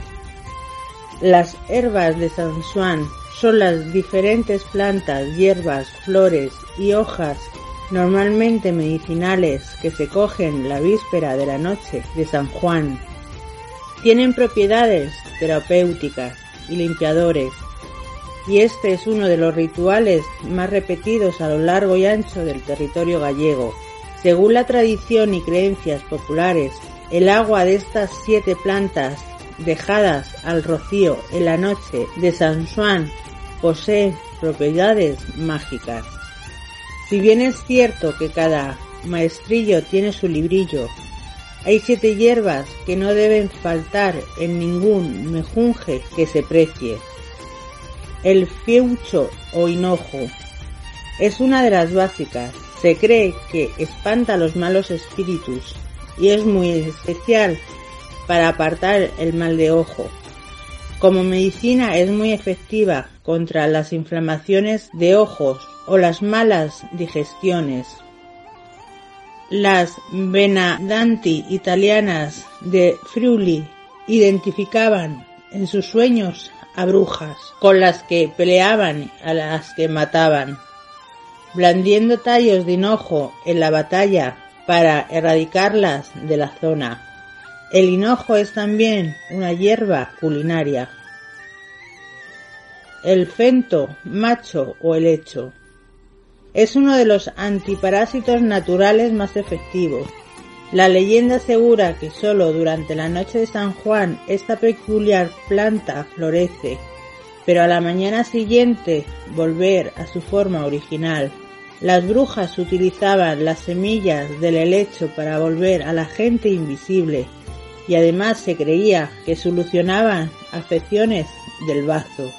En Gales era costumbre reunir un ramo de helechos y colocarlo cerca de las orejas de los caballos para mantener lejos al diablo y desconcertar a las brujas. Sexta, a pesar de que esta planta es tóxica para el ganado, su capacidad para barrer, en algunas ocasiones hasta de forma literal, porque son usadas por algunos como una escoba. Los malos espíritus la convierten en una de las plantas básicas de la noite meiga.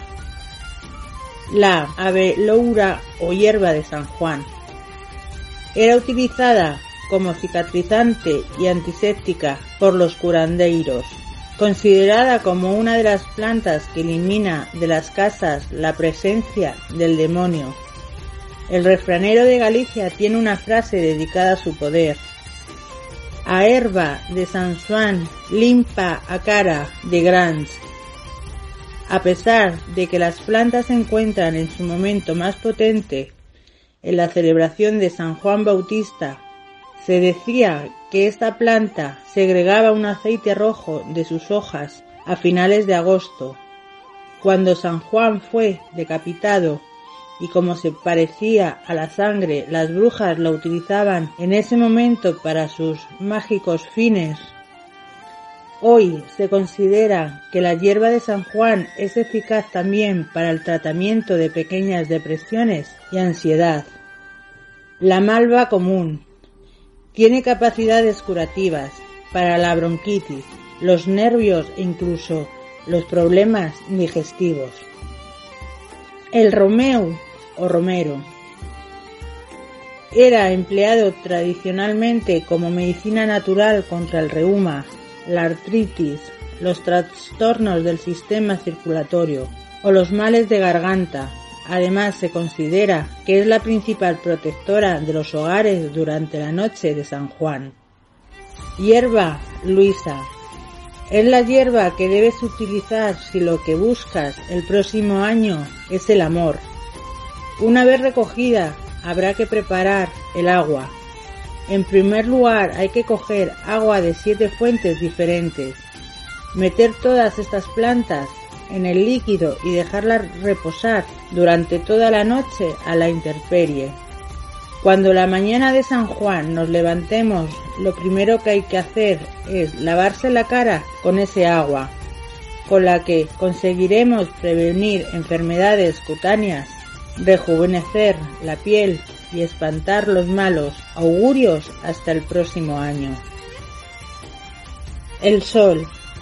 Al tratarse del solsticio del verano, el padre Feijot recogió la creencia de que el sol baila al amanecer de esta noche porque está alegre por la fiesta del santo. Para poder verlo bailar se suele subir al monte, como por ejemplo al Alto de Castro de Castro Ladín. Madrugada de San Juan, madrugada máis garrida, que baila o sol cando nace, e rin cando more o día. San Juan pediulle a Cristo para que non a adormetase, querer ver bailar lo sol, o día da súa romance. Huevo, La noche de San Juan es propicia para llevar a cabo ciertos sortilegios con la que adivinar lo que va a suceder en el futuro. Por ejemplo, la tradición dice que si una mujer echa una clara de un huevo en un vaso de agua a las 12 de la noche y la deja durante toda la noche, al amanecer podrá adivinar con quién se casará, según la forma que adapte la clara. Si se parece a un martillo será un carpintero. Si es un barco, un marinero. Si es una herradura, un herrero. También se usa para adivinar el futuro de una persona. Si se parece a un ataúd, augurará una muerte próxima. Si es un corazón, es que habrá un amante. Si es un bebé, es que va a tener hijos. Leyendas de las noches de San Juan. En otras partes de la península, Caballucos del Diablo, Cantabria. Noche de rituales, magia y fábulas, leyendas. Los rituales de la noche de San Juan en torno al fuego comienzan en la madrugada y no paran a lo largo de la noche. Estos reviven viejas leyendas a la luz de la luna, que hablan de seres de otros mundos que atraídos por la luz de las hogueras intentan interferir en los deseos de los mortales. Una noche en la que debemos tener verdadero cuidado en no despertar las iras de estos seres, pues los conocidos cabellucos del diablo, por ejemplo, siempre están al acecho. Esta leyenda originaria de Cantabria otorga a estos personajes la facultad de aguar la fiesta a los danzantes y a quienes se reúnen alrededor del fuego. Son tres caballos alados que de manera rauda, veloz, se deslizan por los cielos bramados, terriblemente y aterrorizando a todo el que se encuentran. La Anjana, el hada buena de la montaña, que nos protege de todo mal. No puede hacer nada frente a ellos, solo existe una solución para evitar que caigan sobre alguien y les otorgue mal para todo el año. Un trébol de cuatro hojas. Esta planta ha de buscarse afanosamente, pues hay pocas, ya que la noche anterior los caballucos han pacido todas las que han encontrado aunque nunca puedan terminar con ellas. La Font de la Jana, Teulada, Valencia. En la comunidad valenciana, en el pueblo de Teulada, encontramos otra fabulosa leyenda sanjuanera. La Font de la Jana es una pequeña fuente que conserva el abrevadero original de tiempos pasados y que fue recuperada recientemente. En este lugar dice la tradición que la noche del 23 de junio aparece una hada misteriosa, la Juanaína, que concede deseos a cambio de llegar hasta Teulada con ella subida a nuestra espalda. La única condición es no girar la cabeza para intentar mirarla donde hacen hogueras para protegerse de nosotras. ¿Tan malas somos? Qué confundida está la gente. Nosotras somos hijas de la naturaleza. Adoramos al fuego, al agua, al aire y a la madre tierra. Somos las que sanamos con nuestras manos, las que curamos con nuestros engüentos y limpiamos tu alma. Podemos adorar a la luz, o a la oscuridad, en beneficio de nuestra sabiduría. Somos el mal y el bien según nos trates. No nos gusta mirar a los ojos. Tenemos el don de ver más allá de lo que los mortales ven. Sentimos las almas tanto buenas como en pena y tratamos de llevarlas a su sitio. Tenemos sentimientos, pero muy distintos a vosotros. ¿Por qué nosotras vemos el alma de quien nos mira? Bienvenidos a mi historia de nuestra noche más especial, a la noche de San Juan. ¿Te atreves a descubrirla?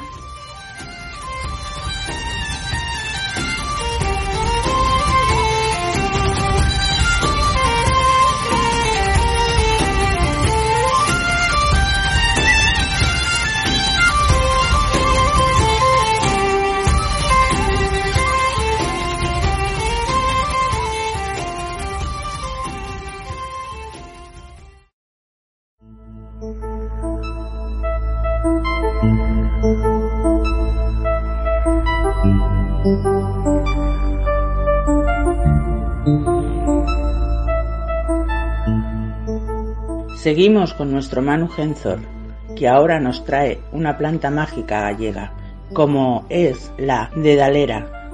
Nuestro Manu nos hablará de sus leyendas y sus propiedades. Ya veis la versatilidad de mis compañeros, que valen tanto para un roto como para un descosido. Qué orgullosa estoy de ellos. Os dejo ya con nuestro Manu.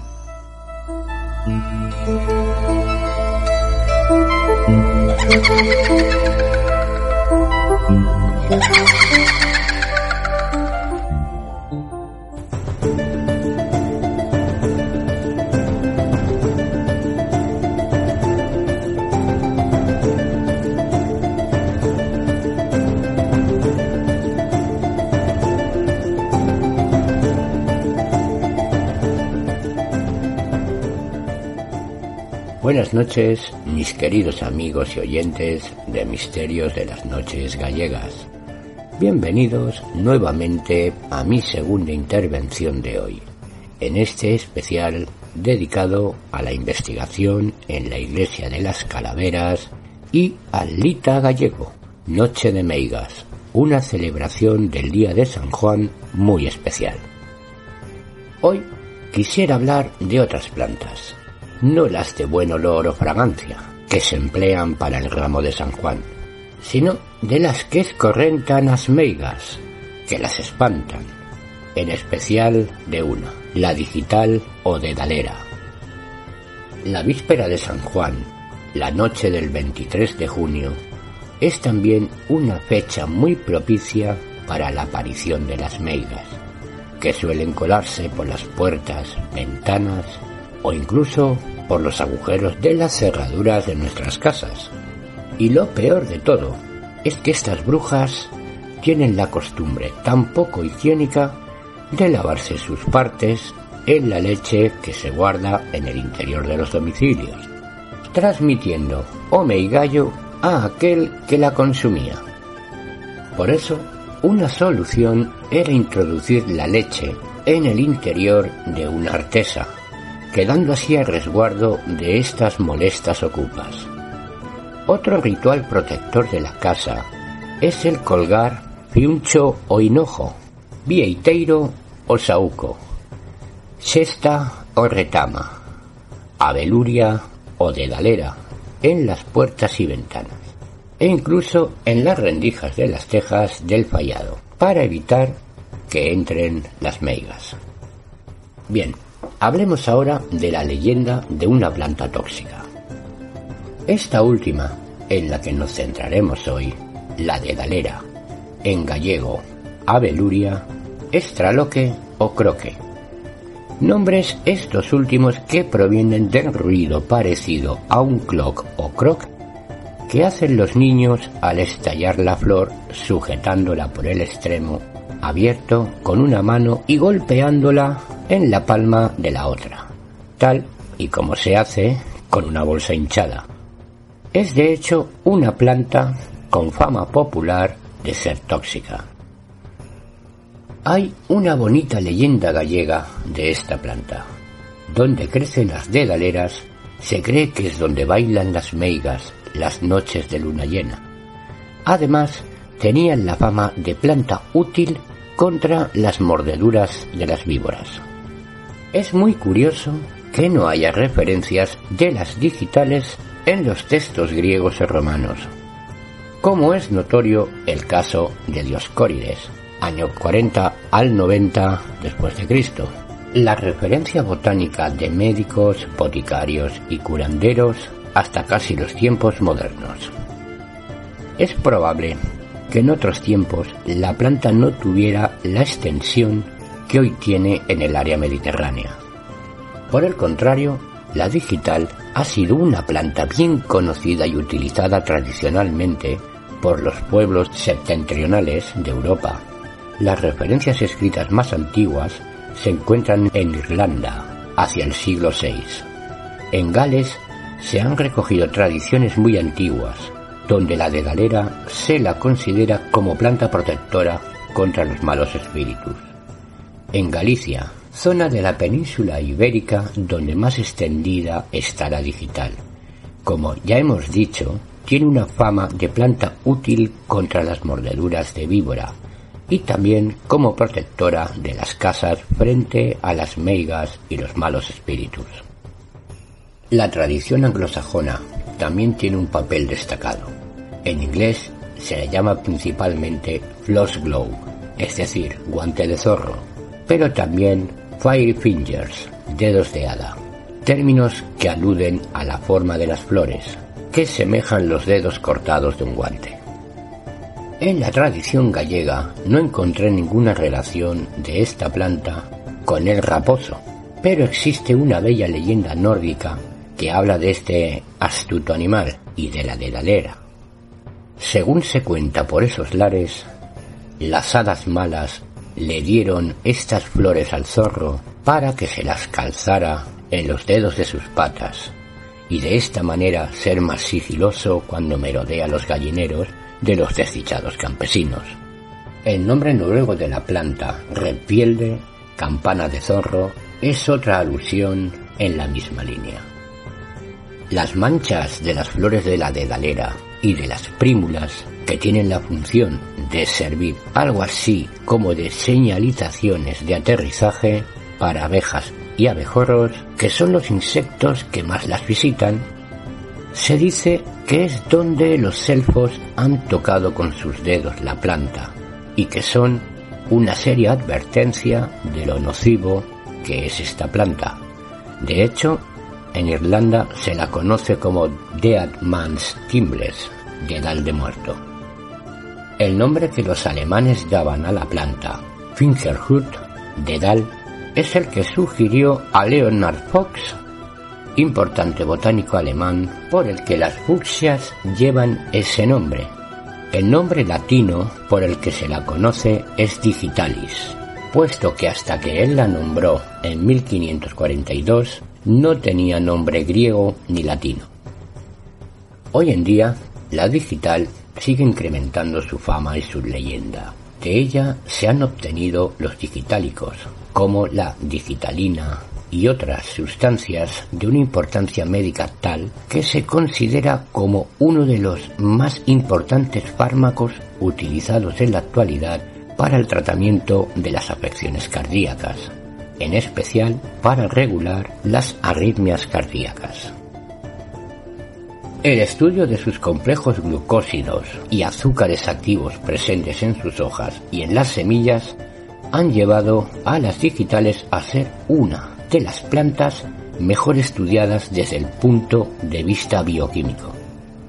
Otra vez más, vemos como una planta considerada tradicionalmente como tóxica, pues ciertamente sintetiza sustancias venenosas como la digitoxina y otras, por el fin de evitar que se la coman los herbívoros, estas mismas sustancias se emplean en medicina para pacientes que padecen arritmia cardíaca. En definitiva, plantas que mal empleadas pueden ocasionar la muerte. Se convierten con gran esfuerzo y tras muchos años de estudio de muchos investigadores en herramientas indispensables para salvar todos los días innumerables vidas. Como vemos, la muerte y la vida se vuelven a encontrar en un mismo punto. las digitales y los glucósidos de ellas obtenidos, que incrementan la leyenda de una planta que en Galicia ya decían que espanta a meigas en un día tan señalado como es la noche de San Juan. Bien, queridos oyentes, ahora veamos los beneficios de la dedalera para la salud. Salud cardiovascular. La aplicación más común de la digital es como un refuerzo cardiovascular. Es capaz de estimular el corazón y prevenir arritmias y otros trastornos. Principalmente, la digital fortalece el tejido muscular y aumenta la eficiencia de su corazón a medida que bombea la sangre por todo el cuerpo. Es capaz de aumentar la presión, tensando las arterias y los vasos sanguíneos. Para las personas que sufren de hipotensión, el uso de la digital puede ser una gran manera de regular su ritmo cardíaco y la presión arterial. Esto puede aumentar de manera efectiva los niveles de energía, así dado que la hipotensión también puede dar lugar a fatiga. Es importante tener en cuenta que los efectos de la digital suelen tardar entre 10 y 12 horas en aparecer, lo que puede ser difícil de esperar, pero sea paciente. Puede ser muy peligroso tomar la digital adicional cuando no se siente de inmediato los efectos. Desintoxicar el cuerpo. Otro de los efectos principales de la digital en el cuerpo es el aumento de la micción. En este papel, como un diurético, puede ayudar al cuerpo a eliminar toxinas, exceso de sales, grasa y agua, mientras que el alivio de la tensión en los riñones y el hígado, dando lugar a sistemas más sanos y un más eficiente metabolismo. Trastornos del sistema nervioso. Los efectos de la dedalera pueden ser muy eficaces en el tratamiento de diversos trastornos nerviosos. Puede tener un calmante efecto sobre el sistema nervioso, que a menudo sufre de los trastornos más misteriosos y trágicos. Los estudios han vinculado directamente el uso de la digital con la reducción de los síntomas de enfermedades como ataques epilépticos y otros trastornos maníacos del sistema nervioso. Reducir el sangrado. La calidad astringente de la dedalera que lo hace tan eficaz en el tratamiento de ciertas enfermedades del corazón, también se beneficia el cuerpo por el endurecimiento de los vasos sanguíneos y la reducción del sangrado, mediante la estimulación de la coagulación. Para los que sufren de trastornos o mujeres que experimentan la menstruación, puede ser la respuesta perfecta, por lo cual la dedalera puede ser de gran ayuda. Inflamación. Aunque esto no es un uso común de la dedalera, algunos ungüentos y cremas se pueden aplicar a las áreas inflamadas del cuerpo para su alivio. Algunos de los ingredientes activos de la digital tienen cualidades analgésicas y antiinflamatorias, lo que es ideal para las personas que sufren de todas estas dolencias, desde la artritis a gota. Afecciones de la piel. Uno de los usos tradicionales de la digital fue como antibacteriano y hieren curativo de sustancias. Herbolarios tradicionales se aplicarían una hoja magullada de la digital directamente en el sitio de una herida y así dejar que los compuestos orgánicos hagan el resto. Los únicos componentes de la dedalera contribuyeron sustancias antioxidantes y antibacterianas a las heridas para estimular el proceso de curación. Esto también es eficaz en una forma de ungüento para las inflamaciones de la piel. Para finalizar con las propiedades de la digital, una advertencia. Aunque se ha dicho muy claro, es esencial decir nuevamente que la digital es altamente tóxica y puede tener efectos secundarios graves si se consume de forma accidental o se usa incorrectamente. Muchas personas sufren de intoxicación por digoxina todos los años. ya sea por el consumo de la digital o mediante el agua potable en el que las plantas han estado creciendo. Si bien es perfectamente seguro de usar cuando la digital, bajo la asesoría de un especialista en medicina natural o profesional de la medicina, no es aconsejable automedicarse con esta hierba o tomar cualquier cosa fuera de los límites de lo que se ha prescrito.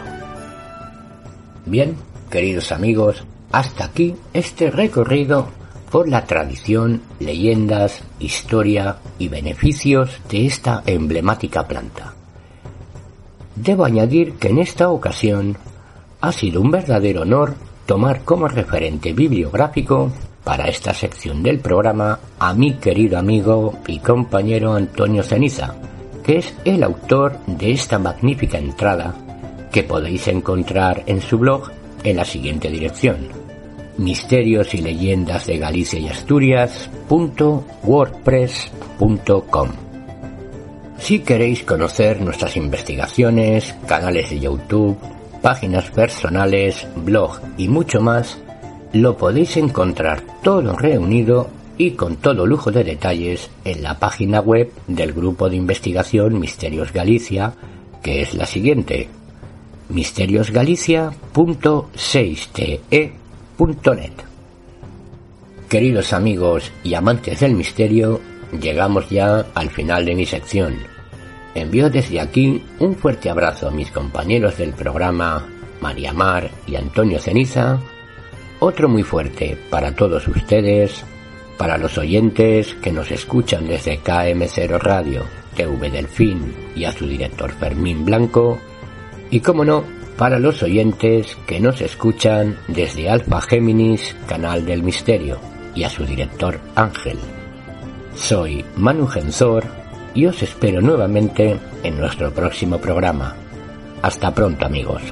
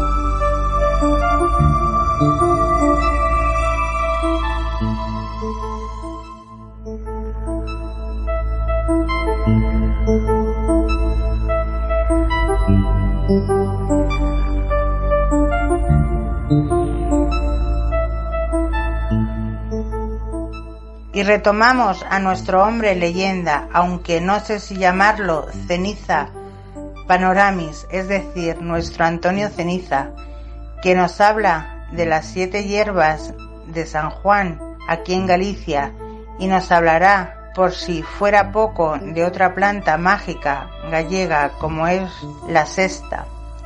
Veréis que de curiosidades y rituales nos cuenta de ella. Os dejo ya con nuestro Antonio.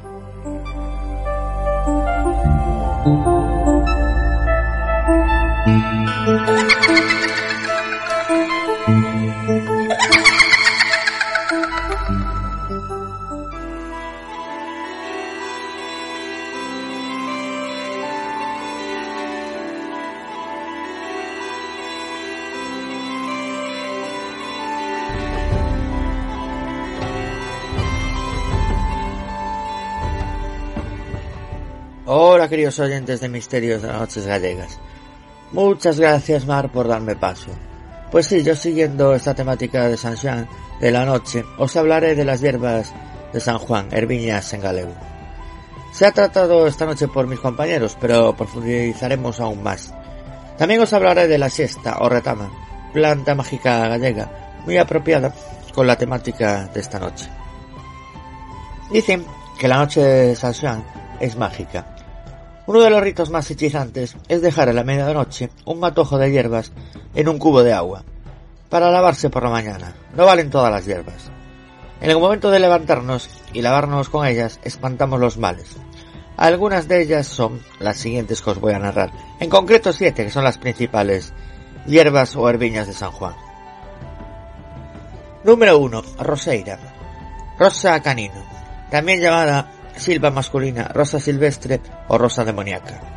Además del aroma, tiene propiedades tónicas y astringentes para la piel. Número 2. Fento macho, helecho. Dryopteris filis max, helecho, abolladura o dentaurone. Se cuenta acerca de este lecho que arroja flores a la medianoche. Estas servirán para hacer hechizos.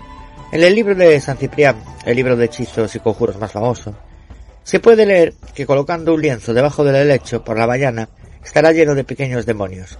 En cualquier caso, recuerda que este lecho es venenoso, ya que actúa como paralizante muscular. Número 3. Fiuncho, hinojo. Fueniculum vulgare. Protege del mal de ojo.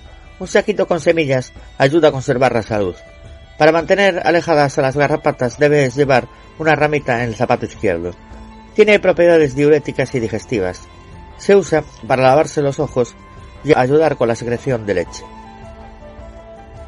Número 4. Herba luisa, hierba luisa. Lipia tritalla o maloliente verbena. Dicen que era costumbre recoger esta planta a las 12 de la noche de San Juan, las muchachas casaderas, lo que hacía que el nombre verbena se extendiera a todas las celebraciones nocturnas. Fue utilizada para hacer muchos ritos y hechizos de amor. Tiene propiedades digestivas. Número 5. Herba de San Juan, hierba de San Juan. Hipericum perforatum, pericone, abeluria o espantademos. La creencia popular era que cuando se quemaba en casa, espantaba a los demonios. Demos en gallego. Se dice que la hierba de San Juan limpia la cara de granos, es cicatrizante, antiséptico, astringente, diurético y antidepresivo. Número 6. Malva. Malva silvestris. Las propiedades de esta planta se pueden escuchar en muchos dichos populares. Con un huerto y un malvar hay medicina para un hogar. Con un pozo y un malvar, boticario de un lugar. Sirve para la tos, quemaduras y picaduras de las abejas. Y vamos, queridos oyentes, con la última, la número 7, que es el sabugueiro sauco. Sambucus negra, espino, carne de res o platillo. Los frutos también se llaman uvas de bruja. Es bueno para la inflamación, es sudorífico y calma la tos. Las propiedades se intensifican cuando San Juan los bendice esta noche. Es muy utilizado para espantar a las ranas y las serpientes. Y hasta aquí, queridos amigos oyentes, a grosso modo, lo que son las siete herbiñas de San Juan gallegas, es decir, las hierbas de San Juan gallegas. Ahora, como os dije antes, vamos a tratar una planta meiga gallega en cuestión, la siesta o retama. La siesta, también conocida en castellano como retama, citisus, el término retama es de origen árabe. Retam, por el contrario, siesta, proviene del latino genesta, del que derivan los nombres castellanos de otros géneros emparentados como la genista, la iniesta, etc. El primer día de mayo, las ramas de esta planta, totalmente cubiertas por su hermosa flor amarilla, engalanan las puertas y ventanas de muchas casas, los barcos de pesca, los parabrisas de los camiones, automóviles e incluso motos.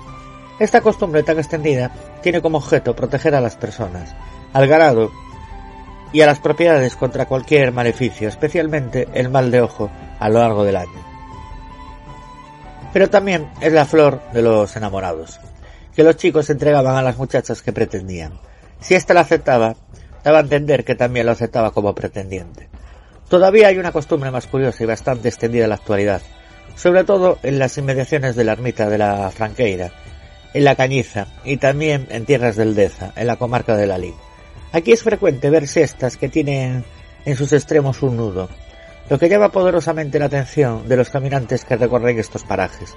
El objeto de estas ataduras tan singulares Es con lo que escribe Ramón Cabanillas sobre una peregrinación al santuario de la Fanqueira. Según él, es una antigua creencia, enraizada eh, en 20 leguas a la redonda.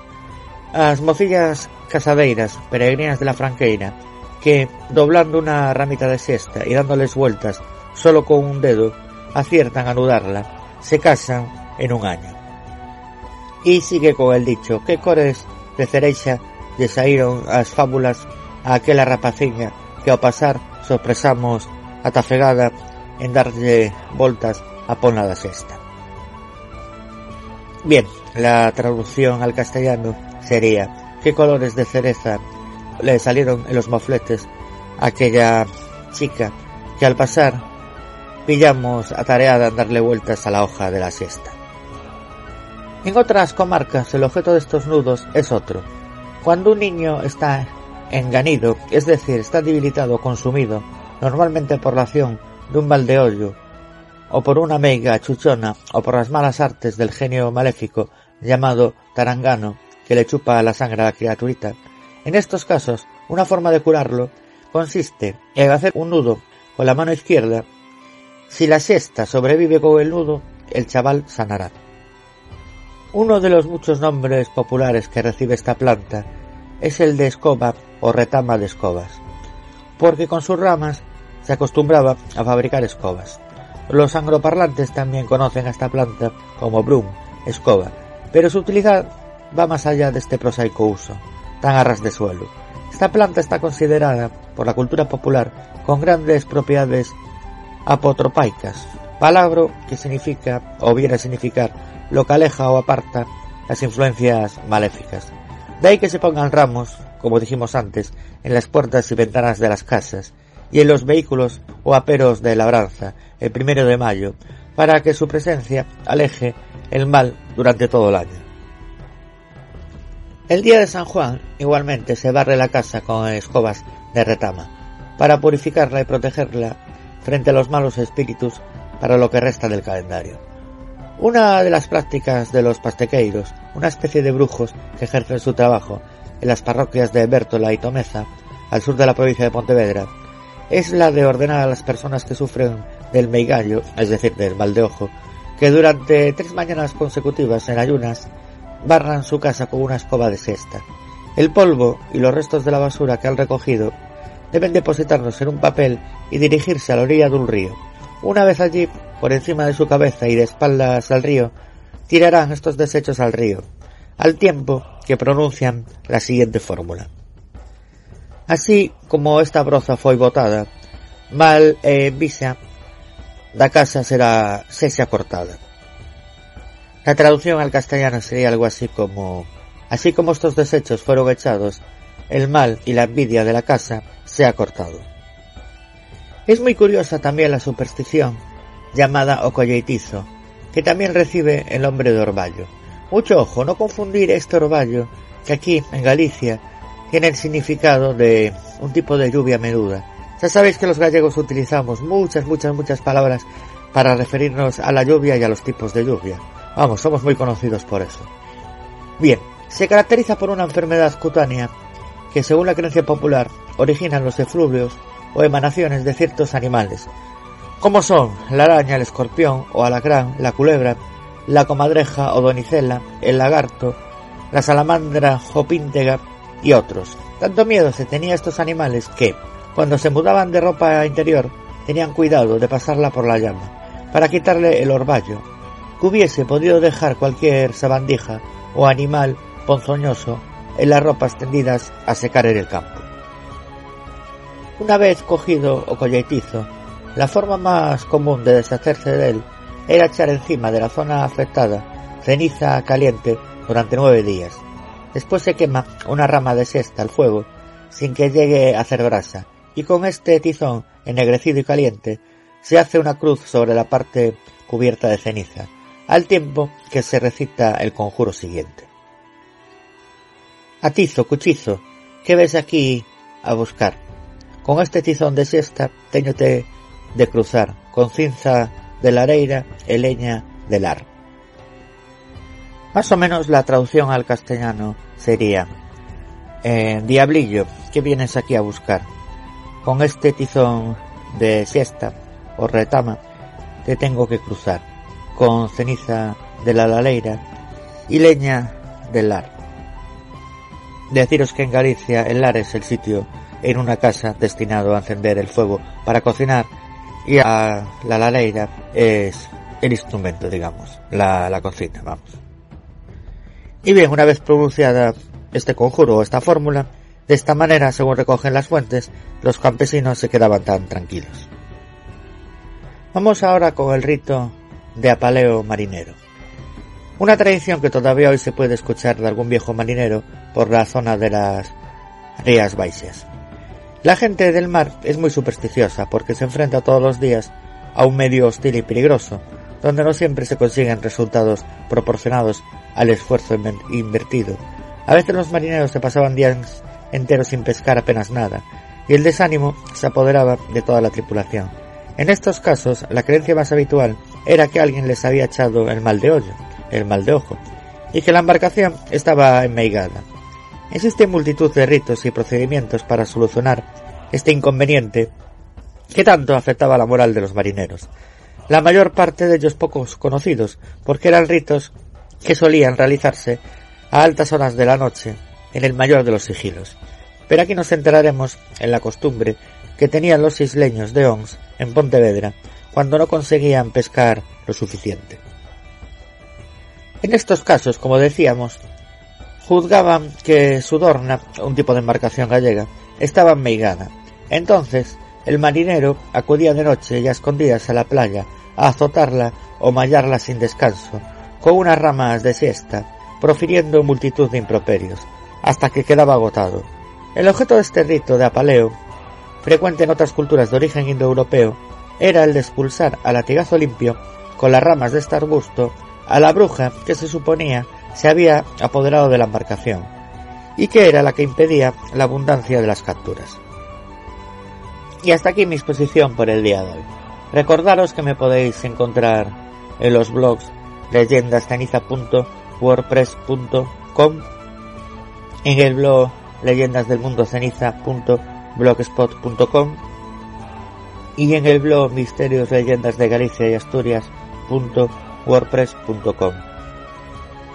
Recordaros, como siempre, la página web de nuestro grupo de investigación Misterios Galicia, que es misteriosgalicia.6te.net.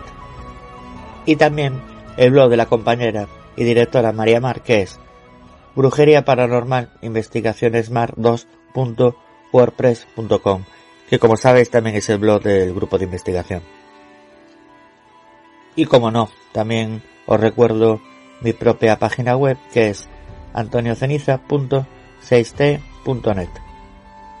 Un fuerte abrazo a mis amigos antes que compañeros, como son María del Mar y Manu Henson.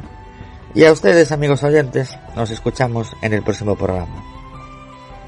Y antes de acabar, si me lo permitís, quería mandar otro fuerte abrazo a los oyentes de KM0 Radio TV Delfín, a Fermín Blanco, su director, y otro a los oyentes que nos siguen por el Alfa Géminis, canal de misterio, y un fuerte abrazo también a su director Ángel. Deciros también, queridos oyentes, que estamos, que lo tiramos, y en aras a que nos encontréis más fácilmente, estamos presentes en las mejores plataformas de podcast, como son iVoox, iTunes, Apple Podcast, Spotify, Spreaker y SoundCloud. Pues eso es todo, queridos amigos y oyentes.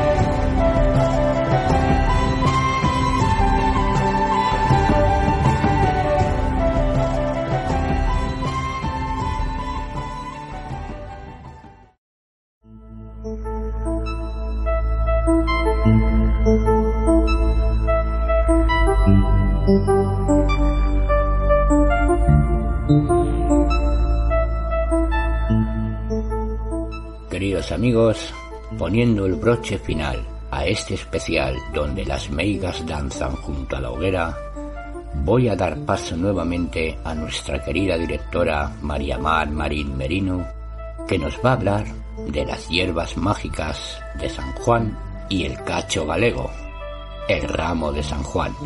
Les dejo ya con Mar.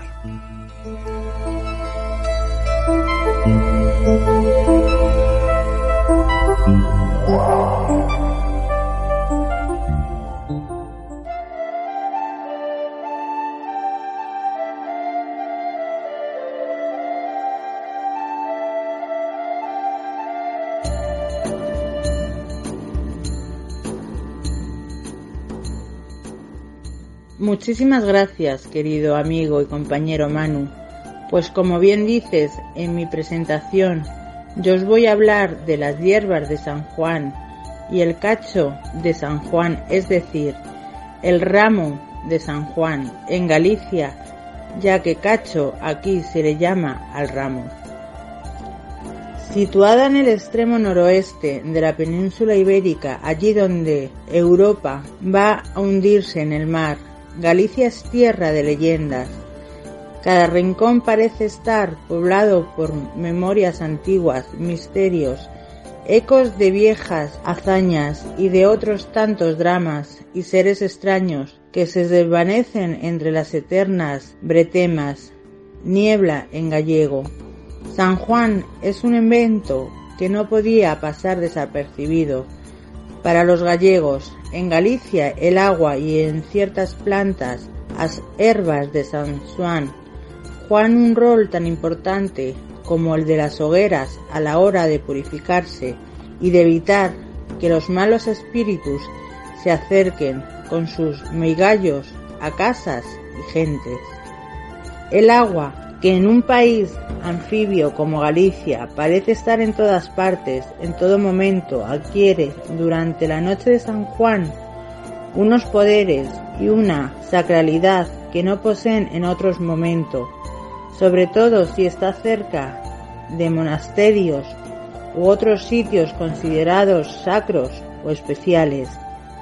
Y en este aspecto se mezcla tradiciones precristianas y cristianas.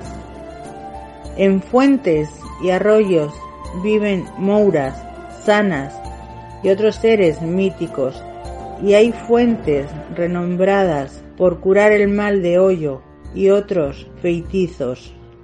Se dice que el poder en el agua se concentra sobre todo en la flor de agua, su capa más superficial, en la que se refleja el sol del amanecer. Durante la noche de San Juan, las propiedades de la flor de agua son más potentes, transmite belleza y salud a los que se lavan con ella y espantan a las meigas y a cualquier otro ser maléfico. Las herbas de San Juan, por su parte, cumplen funciones medicinales todo el año, pero en esa noche particular su vigor se ve multiplicado. La relación de especies que compone la lista de herbas es larga, dado que en cada rincón de Galicia se utilizan plantas diferentes, cuyo número varía entre 5 y 7. Se dejan las hierbas en una talla, cántaro, toda la noche, remojándose en el agua de determinada fuente, o mejor aún, de siete fuentes distintas, bajo el orvallo rocío. Este proceso se denomina facer o cacho y fue cristianizado agullendo que en San Juan el que bendice el preparado y no el orvallo que al fin de cuentas es otra forma de agua. Al amanecer hay que lavarse la cara, las manos, los pies, con esa mezcla verdosa de agua y sabias que es a la vez sanadora y limpiadora. Las plantas tienen más uso. Durante la noche de San Juan, meigas y feticeiros andan libres y muy activos, como ocurre con el resto de los seres mitológicos. Se dice que si se deja un paño blanco sobre un helecho, aparecerá cubierto de trasgos. Colocando ramas y flores de herbas de San Juan en puertas y ventanas, o bien cardos por sus espinas o espadañas por su forma de espada. Las casas quedan protegidas de sus actos influencias. Luego, una vez secas, pueden colgarse en algún rincón del hogar para reguardarlo durante el año. También se utilizan para realizar algunos de los muchos conjuros y sortilegios que se llevan a cabo en estas fechas. Por ejemplo, se deja un puñado de hierbas recién cortadas sobre la mesa, dentro de la casa. Si a la mañana siguiente aparecen frescas, será un año de abundancia. Si por el contrario aparecen mustias, anuncian infortunios. Entre las herbas más conocidas se cuenta el fiuncho, hinojo, que ahuyenta los malos espíritus y es efectiva contra el mal de ojo además de servir para combatir malas digestiones y gases y para curar las inflamaciones oculares. El fento macho, el hecho macho, tóxico antaño usado como antiparásito y de cual se dice que echa flor precisamente el anoite de San Juan. El codeso, arbusto usado para hacer escobas que barren los malos espíritus la malva, usada contra la bronquitis, los nervios y las afecciones digestivas. El romeu, romero, que protege y purifica los hogares y sirve contra el reuma, la artritis y los dolores de garganta. La dedaleira, dedalera, una de las plantas con más nombres en gallego, que ahuyenta brujas y desgracias si se la coloca en la puerta y por supuesto la aveloura hiperico, una planta usada para luchar contra el demonio y que al mismo tiempo es cicatrizante, astringente y antiséptica. Otra planta considerada sagrada desde antiguo en buena parte de Europa occidental también puede emplearse como herbas de San Juan algunos ejemplos son el sabugueiro, sauco, el trobisco, torbisco, la edra, hiedra, el carballo, roble y el visgo, muérdago. Martín de Dumio, obispo de Braga en el siglo VI, realizó una fuerte campaña de cristianización en Galicia, combatiendo todo aquello sonara a pagano y destruyendo en el proceso desde árboles y piedras a fuentes sacras, pasando por incontables costumbres, ligaduras de almas, comida de difuntos, adivinaciones, calendarios lunares, adoración de mariposas y un largo etcétera. Desde entonces el proceso de eliminación de este tipo de tradiciones no hizo más que avanzar, en ocasiones con una virulencia inusitada. Afortunadamente, no pudieron eliminarlas todas. En Galicia todavía sobreviven las de la Noite de San Juan y muchas otras. La tradición popular no asumidas por el cristianismo fueron combatidas por Martiño Numiense, obispo de Braga en el siglo VI, mas no pudo evitar que heredemos las costumbres, como ir al agua que emana de las siete fuentes para hacer el cacho, ramo de San Juan. La pieza consiste en recolectar hierbas y plantas de eficacia medicinal y aromática, su olor agradable y repudiado por espíritus malignos la tradición oral insiste en que el truco es quitar el demonio del cuerpo, alejar a las brujas y curar la envidia. Una lista orientativa de las plantas que llevaría el ramo y que coinciden con la floración en el solsticio son las siguientes. Bilitroques, dedalera, sangugueiro ou vieiteiro, souco, fiucho, anís, fento, macho ou común, helecho, romero, ruda, artemisa, codeso, cesta, malva o lavatera. Otras plantas aromáticas como menta, hierba luisa, lavanda. Otras plantas que tienen flor en esta época, así como la hierba de San Juan y perico. Las hierbas seleccionadas se amarran en un lote, brazada y se colocan en una tina, cubo o palangana llenos de agua. Se deja fuera por la noche, de acuerdo con las creencias cristianas, para que San Juan las bendiga. Pero eso no está de más poner algunas cardos o silveras en la parte superior del ramo y así evitar que el demonio cague en ella. También hay quienes la echan toso, tojo. En la parroquia de Lourizán también se ponían en las ventanas, puertas, techos y chimeneas para evitar la entrada de brujas.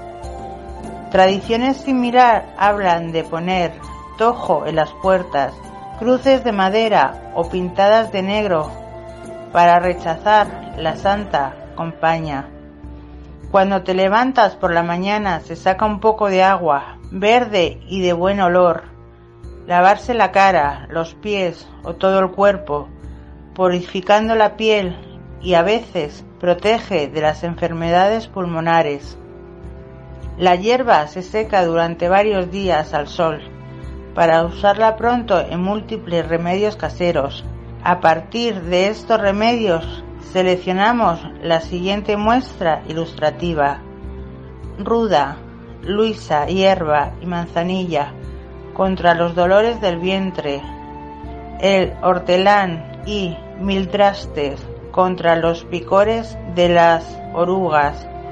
Hojas de nogal con tres nueces cura las llagas del cuerpo. El romero cocido con vino curaba el dolor de la garganta, el vientre y también los dolores del ganado. Y si el vino era bueno para el reumatismo, los nervios y los resfriados. Loureiro, laurel y ajos se machacan para limpiar los malos aires y contra el reumatismo. Contra los malos aires se usaba el humo de las hebras del ramo. La hierba de San Juan limpia la cara de los granos. El tomillo fue un buen antídoto para prevenir la caída del cabello.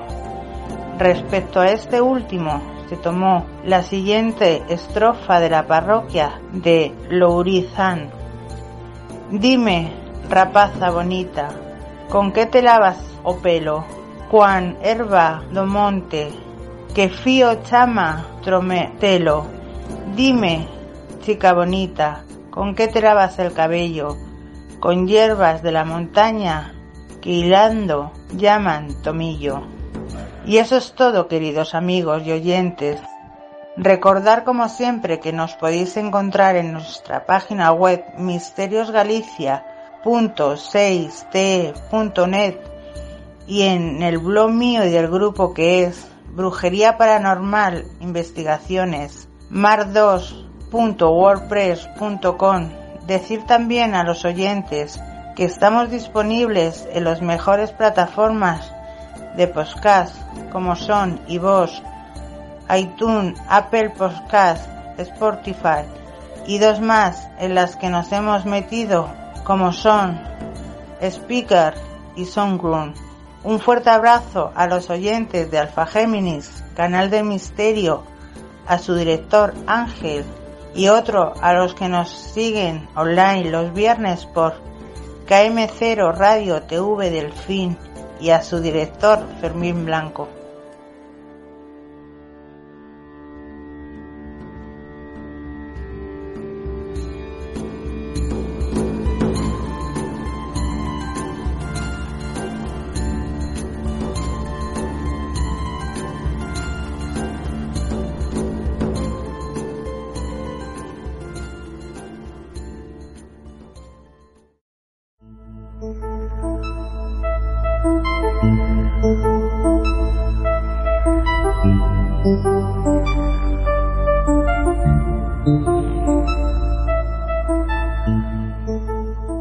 Queridos amigos y oyentes, pues hemos llegado al final de este, vuestro y nuestro programa.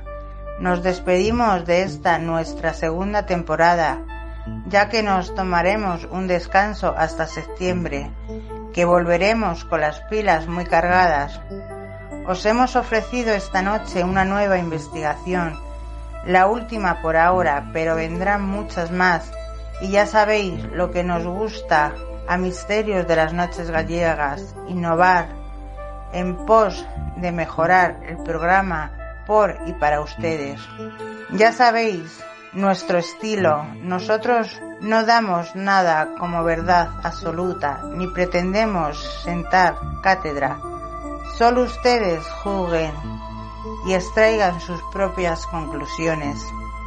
Es Semana Mágica de San Juan, de brujas y meigas, Hacemos hogueras donde quemamos todo lo malo que nos ha pasado. El fuego, el eterno elemento que conforma nuestra Galicia, nos da calor, nos reconforta. Como bien sabéis, somos un pueblo, pese a todo, muy pagano y fieles a nuestros ancestros, a los elementos y a la madre tierra. Gaia, que todo lo malo se halla pues echado en las cacharelas, en las fogatas, y brilléis todos y todas. Al fin y al cabo, ustedes son la vela, la luz que nos iluminan y nos prenden el fuego de seguir en esto porque nos gusta. Muy felices vacaciones estivales, el que pueda disfrutarlas y tengan mucho sentidiño. Un fuerte abrazo de esta triada que forma el equipo María Mar, Antonio Ceniza y Manu Genzor. Besos, abrazos míos y de mis compañeros y hasta la temporada que viene.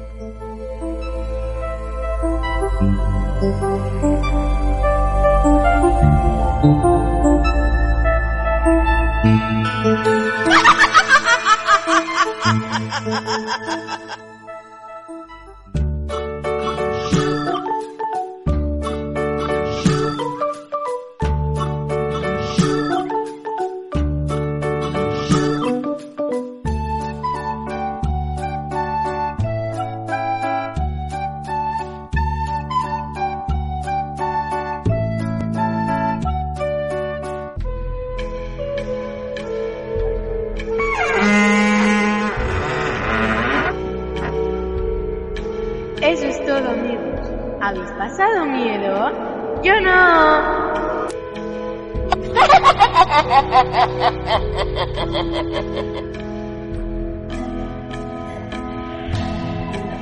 Hasta el próximo programa, amigos.